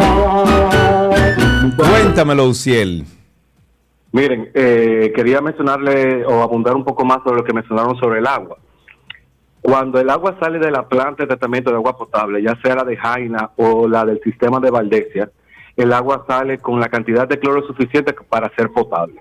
Sea, basada en la definición de lo que es agua potable, sale potable. Ahora bien, ningún, bueno, no hay garantías de que cuando el agua llegue a tu casa sea potable. por todas No, las pero espérate, pero nosotros no estamos hablando de ese tipo de agua, Uciel. No, no, no, perdón, perdón, déjeme continuar. déjeme continuar. Ok, ok. Eh, entonces, no hay garantías de que el agua llegue potable, pero en fin, ese es el agua que tenemos. Al margen de eso, el agua que se extrae de los ríos que nosotros recibimos es un agua mineralizada. Tal vez no con la carga mineral que quieran comercializar, pero sí es un agua mineralizada. Antes se consumía esa agua que llegaba a nuestra casa porque sí habían garantías. Después del ciclón George, si no me equivoco, en el 2000 no, no en el a No, en el dos- finales del 98. 99. Sí, Ciclón George, finales del 98. Se empezó a, a- a- a explotar eso del agua purificada. Es muy cierto. Aquí hay una legislación que dice que el agua purificada no puede estar por en, por debajo de 7 ppm minerales disueltos. Y aquí con un aparatico que venden muy sencillo, usted mide el agua que le llega a su casa en los botellones y el agua tiene menos de 7 ppm, Claro. siendo prácticamente un agua destilada. Cuando Exacto. aquí la ley dice que tiene que estar entre 7 a 30. Y sí, estoy con ustedes. Es, es, es muchísimo mejor beber agua mineralizada o de la misma agua que llega a tu casa, pero que tenga la garantía de que sea un agua libre de Uciel, mándame- que es lo que se busca. Ahí Mándame esa normativa, por favor, así sea por Twitter, por Instagram, por mensaje directo, para uno leerlo con calma y ver realmente qué es lo que está establecido en papeles y qué se está haciendo en ¿Qué nuestro papeles país. ni qué papeles tú me estás hablando a mí, Karina Larrauri? Ok, 829-236-9856. Ahí tenemos a Tati en la línea. Buenas tardes, Tati. Hola, hola Tati. Hola, Tati. Adelante, Tati. Té de tomate. Mira, eh, con el tema del peaje, yo pasé el domingo, el domingo, había mucho tráfico, sí, pero el tema es que el paso rápido, rápido que habilitaron, creo que tres carriles más, lo han puesto en el medio y entonces tú sabes que uno se programa así como los burros que le ponen orejeras para que vaya derechito. Entonces, uno se programa que va derecho a pagar y de repente no, ahí no se paga, ahí tú tienes un paso rápido. Entonces tú tienes que pensar, entonces me voy para la derecha o me voy para la izquierda. Sí. Y el tapón básicamente es ese, que tú no sabes ahora para dónde tienes que coger. Sí, sí, así es. Eh, yo vi, eh, yo vao cada día, yo te quiero más. Yo vi, yo vi. Ok, Wow. ok, Sí. wow. Mira, no, yo vi en un paso rápido, creo que fue en la Alemania, una cosa así, no fue aquí, ¿no? Eh, fue en otro sitio, pero vi que el paso rápido, si no funcionaba, tenía una forma de tú devolverte. O sea, salir, si no funcionaba, tenía como un abierto y tú te salías y dejabas que el que estaba atrás eh, pasara, pero tú te tienes que devolver para resolver tu problema. Claro. Eh, no sé si aquí ya, bajo la estructura que, que tenemos, se puede hacer eso. También, si en algún momento nosotros no pudiéramos organizar y tomar una, una foto de cada placa de vehículo que pasa por un peaje, como existe ya en, en grandes sociedades, en, países ya desarrollados, donde ya eso de peaje no existe. Lo que existe son unas cámaras que cada vez que tú pasas por el peaje, te toma una foto de la, de la placa y mensualmente tú recibes un, eh, una factura que tienes que pagar. Si tú nunca pagas eso y a ti te paran, por ejemplo, por una infracción, o tú vas a renovar tu, tu licencia, etcétera, tú tienes que pagar ese dinero para poder seguir.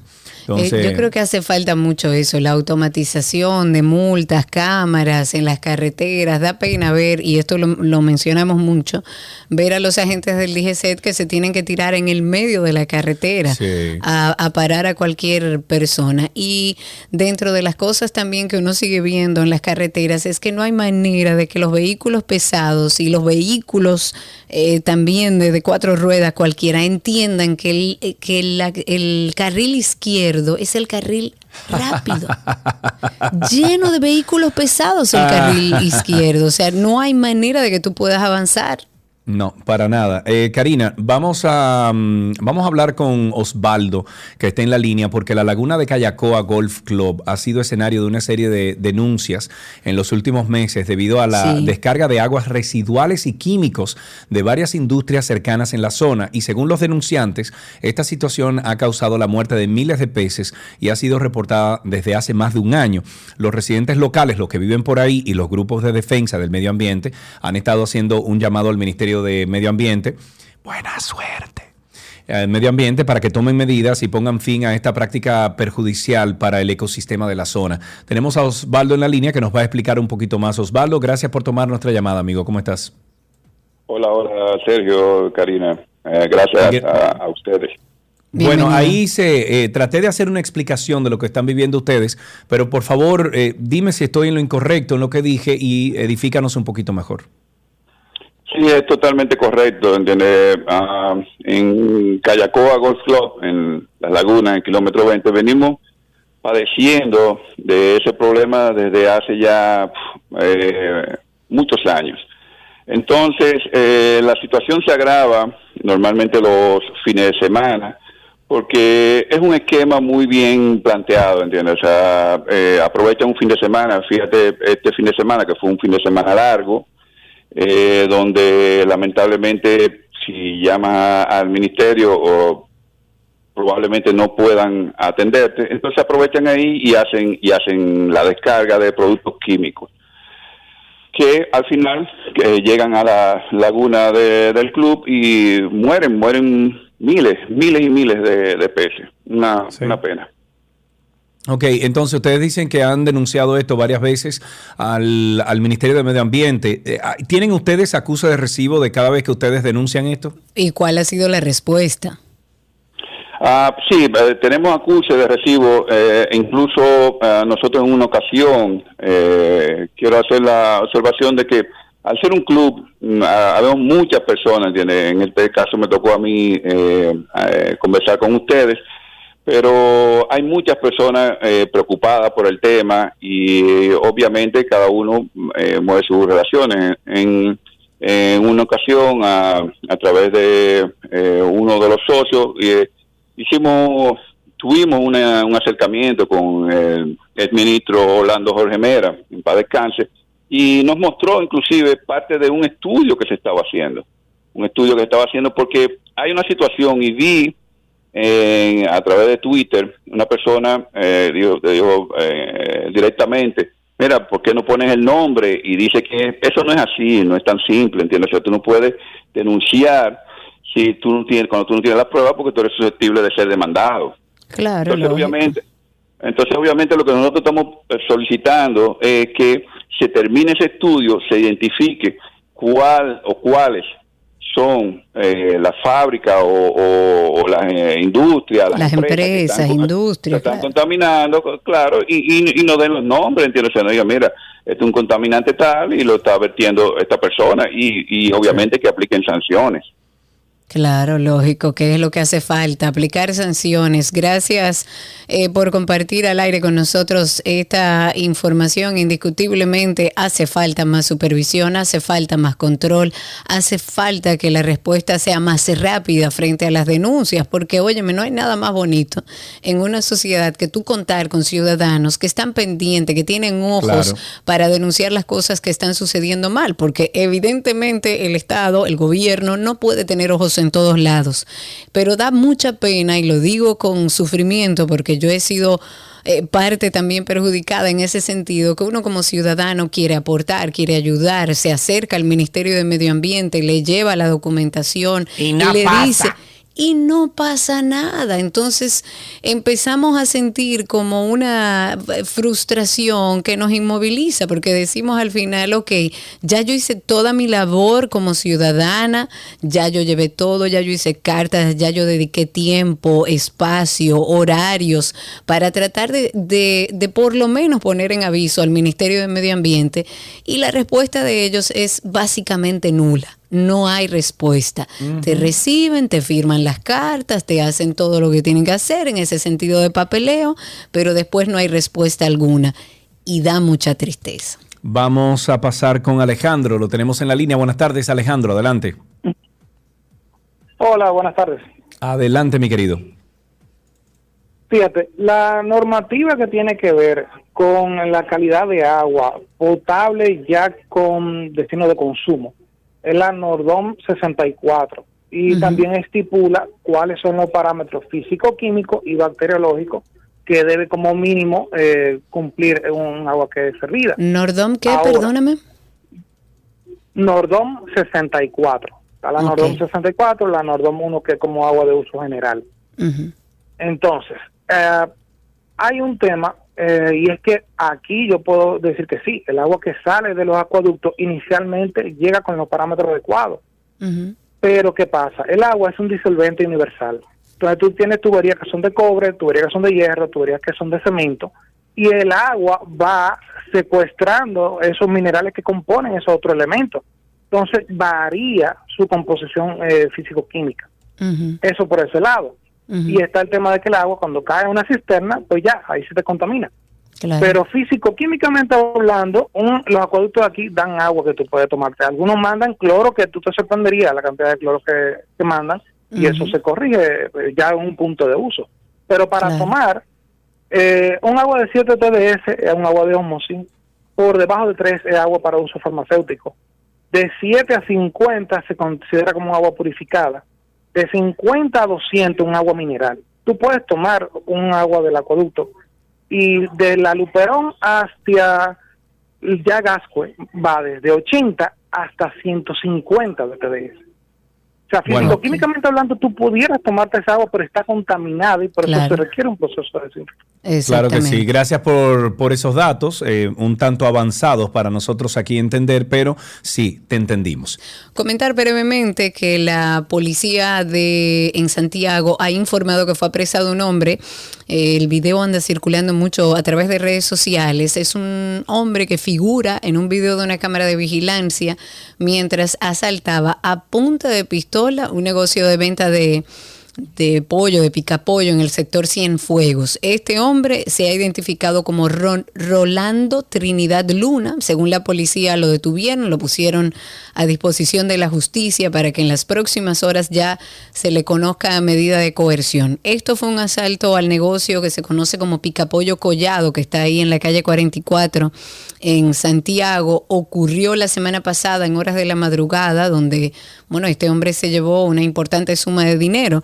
A Trinidad Luna se le acusa también de cometer otros delitos. Se le acusa de quitarle la vida a un mensajero de Caribe Express y a un vigilante de seguridad de un negocio en Santa Lucía, también en el sector Cienfuegos. Ahí tenemos dos llamadas. Vamos a empezar con la primera. Raúl, nuestro amigo Raúl. Buenas tardes, Raúl.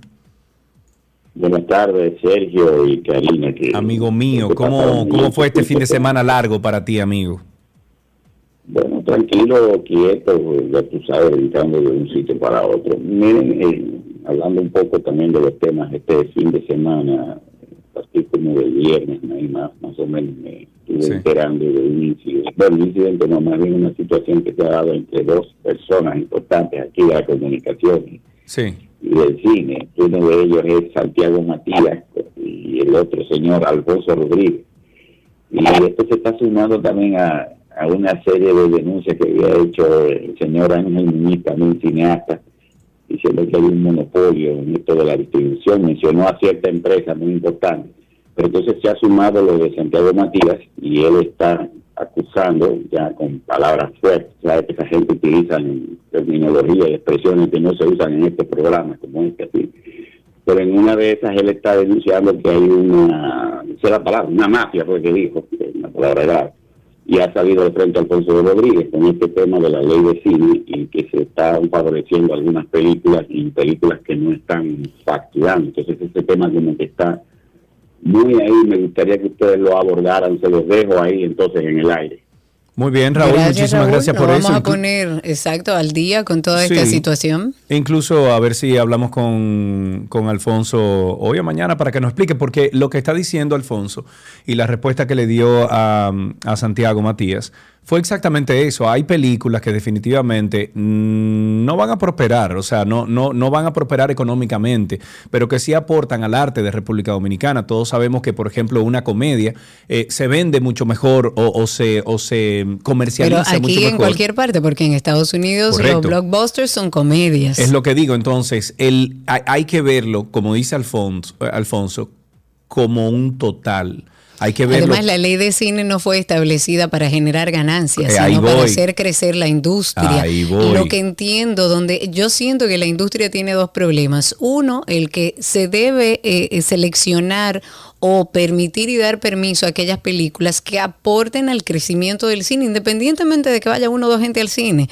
Yo- eh, que apoyen al crecimiento en el sentido de calidad, de tecnificación, de que veamos un cine que vaya avanzando y adaptándose a lo que se está haciendo. y es. Controlar el tema de aquellos inversionistas que te, que te piden que le devuelvas una suma de dinero, que está Sí. haciendo también que en el camino sea complicado para personas o nuevos productores, porque ya hay una, yo no le diría mafia, eso lo sabe todo el mundo, y la de Cine también lo sabe y todo el mundo lo sabe, que los empresarios te dicen, ok, yo te voy a dar del dinero de mis impuestos, o sea, lo voy a sacar de los impuestos del país, ¿cuánto cuesta tu película? 50 millones, bueno, yo te voy a dar 50, pero me tiene que devolver 10. Y eso es un negocio que se está haciendo. ¿Y qué pasa? Ya hay un grupo de productores que manejan este know-how a la perfección y son los que más películas están haciendo. Hay otros tantos. Yo soy una que fui a una empresa, me senté. sí. Cuando me dijeron cómo era el negocio, le dije, pero es que yo no puedo devolverte ese dinero porque ¿de dónde yo voy a sacar esos millones de pesos para devolvértelo? Claro. Yo tengo un presupuesto de una película que tengo que usar el dinero. Entonces hay que revisarlo. Ahora, la ley de cine no es para que vaya gente al cine, es para que el desarrollo del cine en la República Dominicana siga su curso. Claro, claro. Ahí tenemos dos llamaditas. Tenemos a Jesús. Buenas tardes. Jesús. Sí, buenas tardes, ¿cómo están, Karina? Muy bien, gracias a Dios. Adelante, cuéntanos. Bien, parece que la doctora que siempre está bregando con infectología, ¿verdad? No ha descubierto una nueva mutación que tiene que tiene una plaga, y perdón por aquellas personas que, que hacen su, su trabajo bien hecho, los motoristas, o sea, me refiero a esa plaga, los motoristas. Oh, sí. Han hecho una muta, han hecho una mutación ahora para echar carreras los fines de semana. Señores, estuvimos, estuvimos plagados de carreras clandestinas en la, autovi- en la autopista de, de la ciudad, Ah, yo la en la circunvalación, Yo en las presencié Américas. una, sí, en señor. Sí, señor, es verdad. Eh. Usted tiene mucha razón, usted tiene su boca llena de razón. Yo vi carreras y de hecho el tema del fin de semana, atención Hugo Veras, era el tema de los motores. Yo soy una que ya no estoy pidiendo delivery ni en Uber Eats ni en pedidos ya. Yo llamo a, por ejemplo, a Palapisa que Directo. tiene, ellos tienen su propio sistema de delivery. ¿Por qué? Porque es que esa gente anda como loco en la calle y es normal. No es ni siquiera culpa del, del dueño de la plataforma, es culpa del regulador, del que debe poner en orden eso. Y aquí los motores no tienen ninguna ley, andan como los locos. Y si es un delivery con tres y cuatro pedidos, peor aún. Peor aún. Ahí tenemos a, déjame ver, Valentín en la línea. Buenas tardes, Valentín, adelante. Buenas tardes, hermano. Dos preguntas. A ver, la primera. La primera para ti directamente. Sí. ¿Tú alguna vez produjiste o piensas producir el programa que es chévere saber? Eh, no, nunca lo produje, eso lo produce eh, Huelmón, Sonia Huelmón. Para todo, y exacto, y el grupo de Irving, Y, el- exacto. y lo conduce Irving. Sí, correcto, correcto. Porque hay un, yo casi nunca veo televisión local, pero en el, en el viernes estuve bu- buscando noticias, tenía que ver, en un anuncio de Raymond Pozo y de, de Miguel Céspedes, donde promocionan el canal eh, y mencionan todas las figuras. Y lo último que dice es, y gozo con Sergio Carlos y qué chévere saber. Está buena esa. Muchísimas gracias por eso.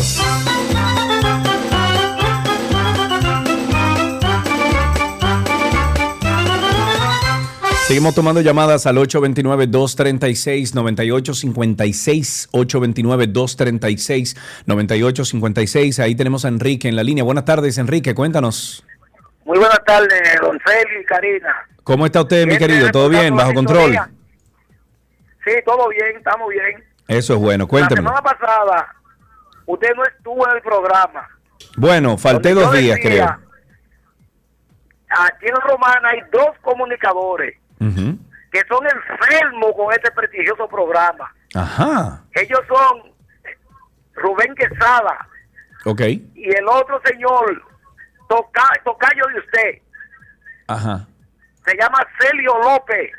Ah, bueno. Ahora mismo tienen su televisor, su radio encendido escuchándolo ustedes. Ah, pero muy bien, muchísimas gracias por esa, por esa información a, esos dos comunicadores de la Romana. Entonces, un abrazo y muchísimas gracias por tenernos ahí al mediodía, eh, bueno, acompañándoles. Vamos a tomar una última llamada de este lado y si tienes a alguien ahí en Twitter Spaces, Karina, lo podemos hacer. Una última llamada, tenemos a Bernardita. Bernardita, buenas tardes. Hola, cielo. Mira, yo quiero como quitarle la parte satánica a lo que es la, la producción de cine, la ley de cine. Señor, una película deja millones de pesos a la República Dominicana. Claro. Gana el agricultor, gana el colmado. Todo el mundo. el Eso, eso deja dinero, ya eso se estableció. Entonces que no, no, no depende de si la película dejó más de lo que se produjo, es que una industria se mueve y la cultura llega a través de la película más fácil que cualquier cosa. Indiscutiblemente, es. Esa voz, indiscutiblemente. yo la conozco. Se fue. Diantre. fue. Ese Bernardita, yo la conozco, Bernardita.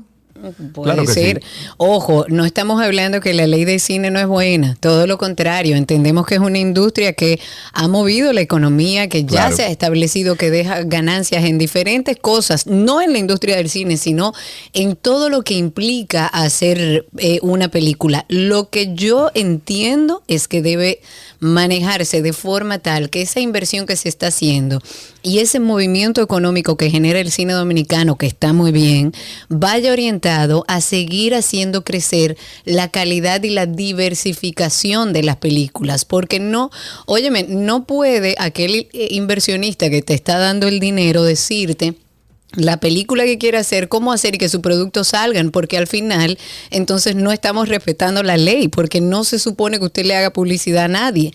Entonces es un tema de vamos a seguir invirtiendo, vamos a seguir activando esta industria que está dejando beneficios al país, pero también vamos a buscar la manera de orientarlo hacia una parte donde podamos ver el crecimiento que tanto buscamos a nivel de calidad de cine. Yes, ahí tenemos, no, esa se cayó, ya no tenemos más personas de este lado y con esto finalizamos tránsito y circo en el día de hoy. Pero usted nunca le ha dado un cariñito a su gordito, su gordito, su gordito. Había una vez un circo que alegraba siempre el corazón. Sin temer jamás al frío o al calor, el circo daba siempre su función. Siempre viajar, siempre cambiar. Otro país, otra ciudad. Es magistral, sensacional. Somos felices al conseguir a un niño hacer reír.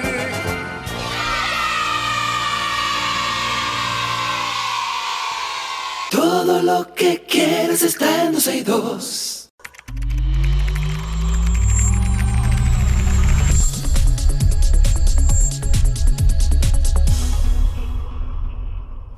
Ya estamos en artículos tecnológicos y hoy martes conectamos con nuestro gran amigo Orlando Prieto, experto en tecnología, y él nos trae las principales informaciones del mundo de la tecnología. Amigo Orlando, ¿cómo está la vida? ¿Todo bien por aquí? Loco, lo que te mandé el otro día que pedí para el CarPlay, hay unos chipeos ahí fuertes. Bienvenido al mundo de Android. Bueno, exacto, funciona. Lo que pasa es que tiene, estoy hablando y no sé si ustedes eh, habían sintonizado cuando le dije a Orlando que hay un aparatito ahora que se está vendiendo, que ya vi que hay como tres fabricantes más, o sea, no es solamente el que yo compré, eh, que lo que están haciendo, están fabricando un, es un teléfono Android en una cajita que lo que haces es que cuando lo conectas al CarPlay, tienes como una mini computadora dentro del CarPlay con la pantalla y todo. La idea está genial. Lo que pasa es que me he dado cuenta que hay aplicaciones. Primero, el sistema operativo no se actualiza. Lo he intentado actualizar y no se actualiza.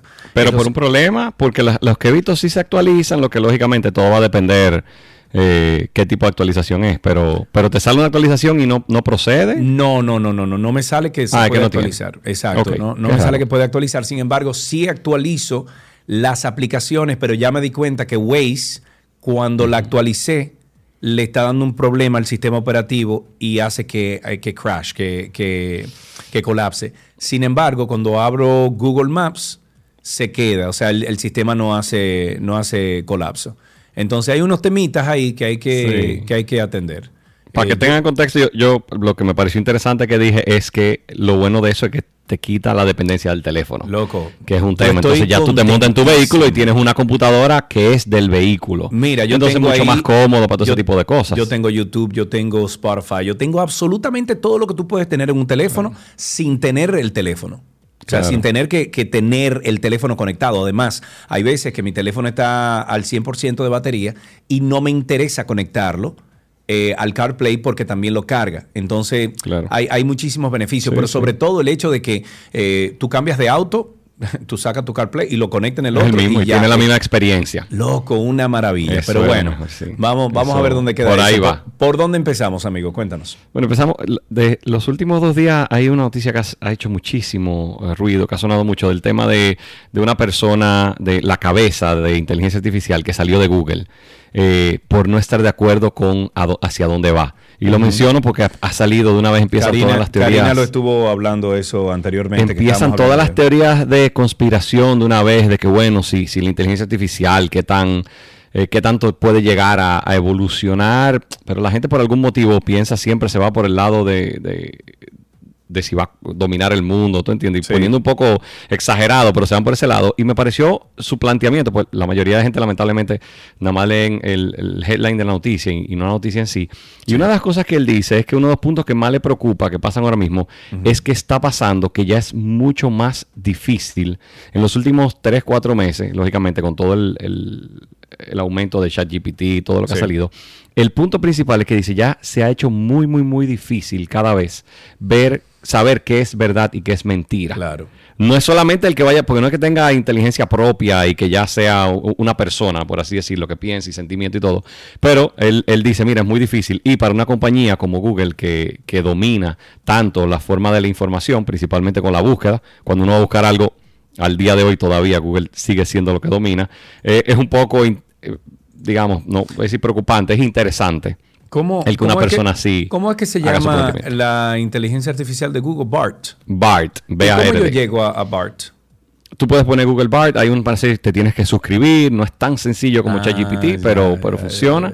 Eh, al final eh, funciona bastante bien, tiene unas cosas en las que es mejor que ChatGPT, pero de verdad ChatGPT está, está muy avanzado Bueno, dice con respecto a un- ellos. Entonces, dice que hay un waiting list. Tienes que, poner tu waiting list, te lo aprueban casi de una vez si tu cuenta de lo haces con un Gmail o bueno, en tu caso que tienes una cuenta paga, por ejemplo, de Google con, con tu Sí. dominio, normalmente tienen tendencia a ponerlo rápido. Yo lo puse y la aprobación fue en menos de 48 horas Sí. y así con la mayoría de gente, pero de verdad no le da ni por los tobillos, como decimos aquí a, Ujú. a ChatGPT. Bueno, por lo menos hay, hay planteamientos ahora mismo interesantes, como una gente así dice, mira, se está pidiendo un poquito la, la ética dentro, de- por lo menos dice, ya no se respeta igual que antes la ética. Y ya hay un tema No, que, bueno, súper complejo, pero ha sonado muchísimo eh, estos días. O sea que eh, hay que ver cómo, cómo sigue eso. Y, y siguiéndole con que Samsung prohibió entonces a sus empleados usar ChatGPT y Google Bart por unos temas de un filtrado de información, salió ayer. Entonces, imagínate, hay un, un tema que, bueno. Tengo eh, una pregunta esperemos para que ti. Mira, yo estoy en ChatGPT ahora mismo. Le puse What Day is Today y me dice mayo 2 del 2023, pero la información es no es actualizada, ¿o sí? No, la información no es actualizada. ¿Y cómo tú le dices, cómo tú le preguntas para que te diga hasta qué Yo, año? mejor ejemplo que yo uso, ponle, pregúntale cuándo son las próximas Olimpiadas. Ese es el ejemplo que yo siempre pongo, que es un ejemplo súper sencillo y, y muy eh, comprobable. Tú tienes dos formas en, en ChatGPT. Tú tienes una que es si quieres que use los datos de web actual o si usa el, el training dataset. Ah, anterior. pero entonces me acaba de decir que Tú en el tienes. 2024, París, Francia, 2024. 2024. Entonces lo tienes que utilice la parte de. Eh, que lo tienes que utilizar la parte de los cosas web. Tú estás ahora mismo en el chat GPT web. Sí, en el chat OpenAI. Sí, lo tienes, OpenAI. lo tienes abierto, lo tienes entonces con el con el cual tú tienes la versión paga o la versión gratuita. No, la versión gratuita. Se vale, ok, sí. Sí, pues sí. entonces ahí lo tienes con cosas. Normalmente cuando tienes el ChatGPT 3 o 3.5, te dice inmediatamente lo que te pone, te, te- te hace unos fallos interesantes con la fecha. Eh, y aún así, hay cosas que tú le pones muy frecuentes de lanzamiento de producto, cosas así, no tiene suficiente data para respondértelo. Entonces, nada, eso da una serie de problemas y da complejidades interesantes. Ok, seguimos tomando llamadas al 829-236-9856 para hablar con Orlando Prieto, experto en tecno- tecnología. Si usted tiene una pregunta para Orlando, hágala ahora, no se quede con ella. 829-236-9856. Eh, Orlando, ¿por dónde íbamos? Seguimos, hay una Microsoft Teams de la solución de comunicación de Microsoft agregó algo que ha sido bastante eh, llamativo estos últimos días, que dio la opción a pequeños negocios, todos los que tienen la versión paga, de agregar la opción de pagos eh, por la misma plataforma, ya sea para reservas, eh, lo que ellos llaman appointments, como una reserva que tengas una cita o algo así, o para hacer pequeños webinars y eventos. Algo que faltaba hace mucho, eh, es algo un poco eh, es interesante, no está en nuestro mercado todavía, está en el mercado de Estados Unidos, pero es bastante cómodo el que puedan por ahí muchos comercios empezar ya a hacer el cobro directamente por ahí y ya cuando llega la cita, lo que sea que te toque, desde una asesoría, una cita médica, cualquier cosa, ya puede estar cobrado desde ahí previamente. Eh, algo muy eh, útil para el tema de, Genial. de, de estar virtualmente Sí. conectados. Sí, sí, sí. Eso es así. Ahí tenemos una preguntita que hizo, déjame ver, déjame ver. ¿Quién fue que la hizo aquí en... eh, no, no, no, no, no, no, no, no, del- no. Eh, me estaban pidiendo el link de- del DigiDash, se llama DigiDash, el, el aparato ese que estuvimos hablando sobre CarPlay. ¿Qué otra cosa tienes, Orlando? Seguimos, salió, he recibido, mucha gente me ha preguntado por la parte, eh, desde la semana pasada salió el- la opción en WhatsApp de agregarlo a más de un teléfono. ¿Cómo que se Ya puede agregarse, eso? Porque- Se puede agregar a cuatro teléfonos, no está activado en muchas cuentas. Yo conozco, a mí no me ha Ah, salido, conozco algunas personas ya en República Dominicana que le ha salido, no sé si la cuenta la tenían desde antes o qué, a mí no me ha salido en ninguno de los números Pero míos, ¿cómo yo me doy pero cuenta? ¿Cómo yo me doy cuando cuenta? tú vas, si abres un teléfono nuevo, cuando cualquier teléfono que no tenga un WhatsApp instalado o lo instalas como secundario un teléfono, cuando vas a conectarte, cuando tú pones el número de teléfono, te va a decir, te pregunta si quieres conectarlo con una cuenta existente o si lo quieres configurar como primario. Entonces, ahí vas a tener que ir, ya yo lo hice en uno que sí tenía habilitado, y vas a tener que escanear el QR del teléfono original, igualito como haces con el WhatsApp web. Entonces, el teléfono va a estar conectado. Una cosa interesante comparado con WhatsApp Web, el teléfono primario no importa que esté, que, que puede estar hasta apagado. Lo que tiene que hacer Sí, es lo una mismo pasa conexión por con lo la menos. aplicación, la aplicación de WhatsApp web, por ejemplo, digo, de WhatsApp en Mac y, y Windows. Sí, puedes tener pero el- independiente eso. El de Mac y Windows te hace, te desconecta si duras 48 horas sin registrarse el dispositivo primario. En este dura 14 ahora, lo cual es mucho más cómodo. Entiéndase, ahora mismo si a ti se te descarga tu celular, tú puedes seguir usando el app. Si tú dejas tu celular apagado por 48 horas o te vas Se a un sitio remoto, él se desconecta. En este caso son 14 días, o sea que ya no vas a depender tanto del, del primer dispositivo. Y bueno, esto dicen, esto abre la puerta que por fin, eh, eh, todavía ellos no lo han dicho, pero abre las puertas a que ya uno pueda tener una app nativa en algo como tabletas, que siempre ha sido un tema muy controversial. Que al- Ok. al día de hoy no existe en, en WhatsApp, por lo menos en el caso de iOS, eh, por políticas, no existe una app nativa. Lo tiene que hacer vía web y, y no es lo mismo. Ok, funciona mucho mejor. 829-236-9856. 829-236-9856 es el teléfono aquí en 12 y 2. Llamen ahora, tenemos a Orlando Prieto con nosotros hablando de tecnología, del mundo tecnológico. No importa qué pregunta usted tenga, llame y hágala. Eh, me hicieron una pregunta el otro día que no supe contestar. ¿El internet de Starlink funciona mientras te mueve? Depende, O sea, si tienes la versión Roam. auto. Si tienes la versión Roam, es lo importante. ¿Y cómo haces Ellos para tienen- dirigir la, la antena entonces? No, tienes una versión ahora mismo que la pones simplemente apuntando hacia el techo. Es la versión marítima. Ahora mismo hay, hay creo que son cuatro versiones del tope de mi cabeza. Hay una residencial normal, que es la que usa la antena tradicional. Hay una versión que le llaman Roam, que cuesta un poquito más. Creo la que mil ventaja del pesos más Roam al mes. Eh, y, creo que hasta menos, porque sé que una paga 2.900 y la otra paga como 3.600. Ok. Eh, yo tuve, yo probé la Roam y, y la utilicé. La ventaja grande del Roam es, si tú tienes la residencial, él no se da cuenta si tú te mueves 4 o 5 cuadras o te mueves un par de kilómetros en la misma ciudad. Pero si tú estás aquí, te lo lleva, por ejemplo, una casa en Jarabacoa o una casa en Punta Cana, Ahí se desconecta. él te da un error y te dice, mira, no estás en tu zona, tú solicitas un cambio que toma minutos y te lo cambian. Ellos han empezado a limitar un poco la cantidad de cambios Claro. porque no está hecho para estarlo moviendo porque ellos Claro. tienen que reservar el ancho de banda en eso. El ROM, la antena es un poquitico más lenta, eh, no da el mismo ancho de banda, pero funciona súper bien porque la puedes usar en regiones completas. Eh, Aquí el país lógicamente es muy pequeño, o sea que funciona sin problema, pero por ejemplo en casos como Centroamérica te dan una zona prolongada donde tú puedes tener múltiples países. Eh, Además de eso, tiene la versión business, que es la que usa la antena grande. Hay gente que dice, no, yo quiero antena grande. La antena grande cuesta 2.500 dólares y la realidad es que aquí no da mucho más, no da más ancho de banda. El- tú lo la probaste las dos, o sea, tú Todavía la entre la Aquí residencial hay- y la otra. Sí, sí, porque aquí hay varias cosas, hay varios sitios remotos que están poniendo la antena, eh, la de la de negocios tiene la particularidad de que está viniendo ya con una serie de routers que te traen nativo el cable de red. No sé si sabes, cuando tú conectas la versión normal, no viene con un cable de red. Tú tienes que comprar un adaptador que es de USB a red para tú conectarle un router. Él te trae su propio router. Tú lo compras ahora mismo y él viene con un cable largo, un cable de 75 pies, Sí, que lo puedes comprar lo hasta visto, 150 sí. pies. Ajá. Y ese cable se conecta a un router que tú tienes que usar el router de ellos. Y tú dices ahora, no, le voy a poner mi Wi-Fi.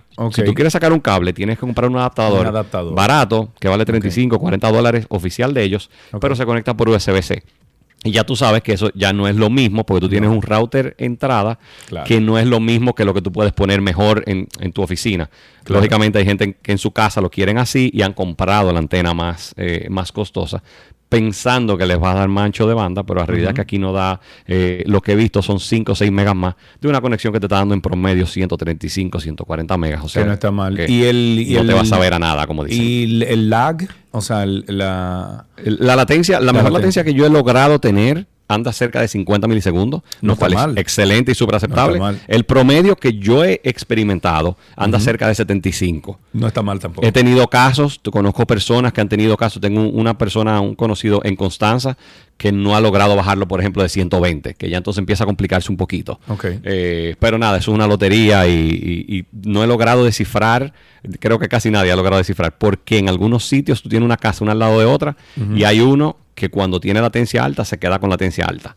Y no pareciera ser la antena, pero nada, eso es un tema de... no es un tema de cuenta entonces. Eh, Puede ser, pero es un tema tan complejo cambiarlo que ya uno, uno se pone, el que normalmente tiene latencia baja, no quiere eh, ponerse a hacer cambios por si acaso para no Sí. verse afectado, ¿entiendes? Pero- Mira, pero yo nada, estoy en, en fibra, yo estoy en fibra aquí en, en Punta Cana y yo tengo una latencia de 50 milisegundos conectándome a un servidor de Atlanta y tengo 300 megas para abajo y 75 para arriba, pero eh, es lo que digo, si tú tienes una latencia de 50 segundos, 75 segundos con un- una conexión satelital que te da 130, 150 para abajo y para arriba con todas. Como 15. No está mal, no, no está No. nada mal. Vamos No, aquí a tomar una única llamada. Tenemos a Gabriel en la línea. Buenas tardes. Sí, buenas tardes. Yo tengo dos preguntas en una. Eh, una es, eh, yo soy nuevo en el mundo de las iPads y quería preguntarle eh, qué tal funcionan los eSIM electrónicos en la iPad, porque yo fui a Claro y me dijeron como que no estaban eh, 100% eficientes, esa es una. Y la otra es para configurar el iPad, eh, que yo tengo uno Wi-Fi 6, ¿cómo más o menos se hace? Si hay alguna instrucción disponible en algún lado que uno pueda eh, programarla, porque no, no, no sé cómo se hace. Pero quieres conectar, escúchame, el, ¿tienes un Wi-Fi 6? No, no, no. Wi-Fi, Ah, Wi-Fi Cell es mi iPad, pero yo no lo Ah, sé, no sé, no sé integrarlo con el celular. O sea, no le, es nuevo, soy nuevo en ese mundo y quisiera saber cómo se configura. Ok, bueno, primero te respondo a la de eSIM. Hay- Habría que ver cuál, cuál es el problema que tiene configuración. Lo del eSIM, yo la uso en eSIM y no tengo ningún problema. Eh, yo tengo como un año y medio utilizándola en eSIM, un iPad Pro, y, y ando en la calle y no tengo problema, siempre y cuando la, la telefónica tenga cobertura. Eh, o sea que no sé qué te pueden decir como que da algunos temas. Eh, Yo no los he tenido y conozco muchas personas que ya están con eSIM. Eh, o sea que funcionó. Yo originalmente lo tenía con un eSIM de fuera porque lo tenía con el caso de Google. Eh, lo cambié a un eSIM local hace como dos meses.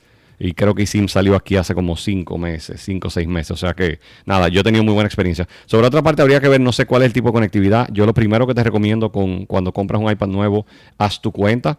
Eh, si en la familia hay más, yo recomiendo hacer la cuenta familiar, que así cualquier otro dispositivo que compren, aplicaciones y todo, se comparten y es muy cómodo porque pagas la versión que cuesta como 9 dólares, que te da los 2 terabytes y tú tienes backup automático del dispositivo, que si algún día te pasa algo, el iCloud es mágico en eso, si algún día te pasa algo, yo digo, la pérdida es una pérdida económica solamente. Entiéndase que, que tu pérdida, bueno, se me perdió el aparato, pero no es se me perdió el aparato y la data.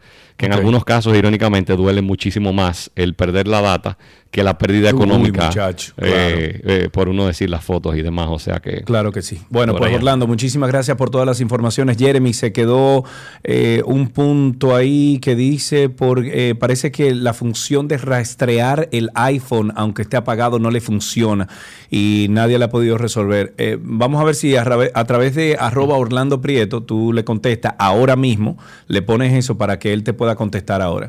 Mira, a ver, eh, Orlando, como siempre, muchísimas gracias. Nos escuchamos la semana que viene y hasta aquí, artículos tecnológicos en 12 y 2.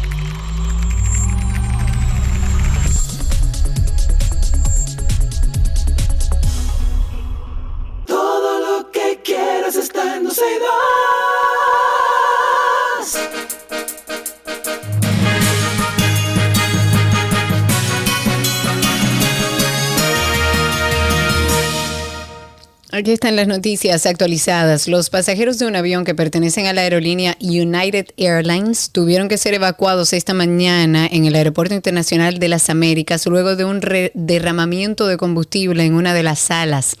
La información fue confirmada por el director de, de comunicación de Aerodom.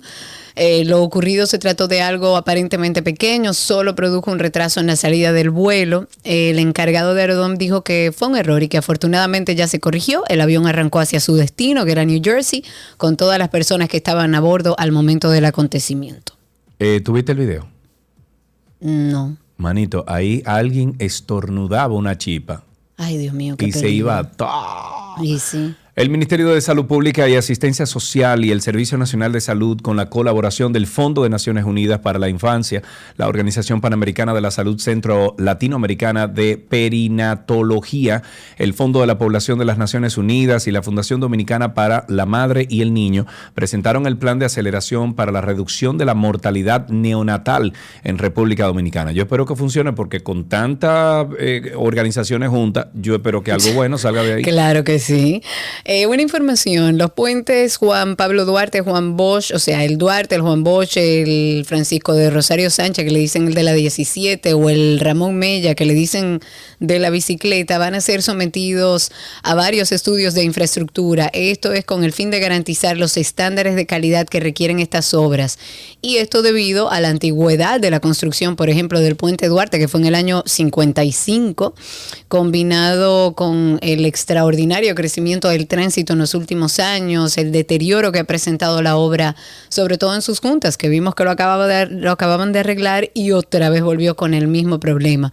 El puente Duarte fue reabierto luego de que uno de sus carriles y dos juntas de expansión presentaron averías y desde el viernes en la noche ya la empresa contratista estuvo trabajando en eso, pero para que sepan, se le estará dando mantenimiento y haciendo un levantamiento en los diferentes puentes. Con una inversión cercana a 7 mil millones de pesos, el teleférico de los Alcarrizos comenzó a operar gratuitamente desde este 2 de mayo, luego de ser inaugurado el día de ayer por el presidente Luis Abinader. A partir del 1 de junio, el costo del pasaje será de 35 pesos. El sistema de monocable con capacidad para transportar 4.500 pasajeros por hora recorre una distancia de 4.2 kilómetros en 15 minutos. Las operaciones y el mantenimiento del teleférico están bajo la coordinación del Fideicomiso para el desarrollo del sistema de transporte masivo de la República Dominicana. Manuel Jiménez, que es el alcalde de Santo Domingo Este, encendió la primera bombilla del nuevo sistema de luces que estará exhibiendo el faro a Colón. Bello. ¿Tú viste qué lindo es? Bello, a mí me gustó. Sí. Esto es un proyecto que se está desarrollando con el Ministerio de Cultura, con el Programa de las Naciones Unidas, y la meta es recuperar el esplendor de ese monumento histórico. Si ya está ahí, vamos a sacarle Señor partido, ¿cuándo vamos a venderlo al internacionalmente. Faro Colón? Uh, Yo fui, creo que en una. es que eso era un nido de delincuentes, ahí eso estaba Todavía. oscuro, eso era la boca del lobo. Todavía hay que tener mucho cuidado, todavía. Pero, Sí. pero la última vez que yo fui hace como cuatro años, que llevé a, a alguien que estaba aquí visitando no sé qué. Y, conchale, eso podría ser cualquier cosa. Un eso no, podría ser además un un edificio- atractivo turístico, Mira, por lo menos. Eso Saquémosle podría ser partido. oficinas gubernamentales, eso puede ser lo que sea, eso puede ser lo que sea ahí adentro. Y no lo usan. Eso está a la Tristemente. Time, my. Tristemente. Así finalizamos estas noticias actualizadas en 12 y 2.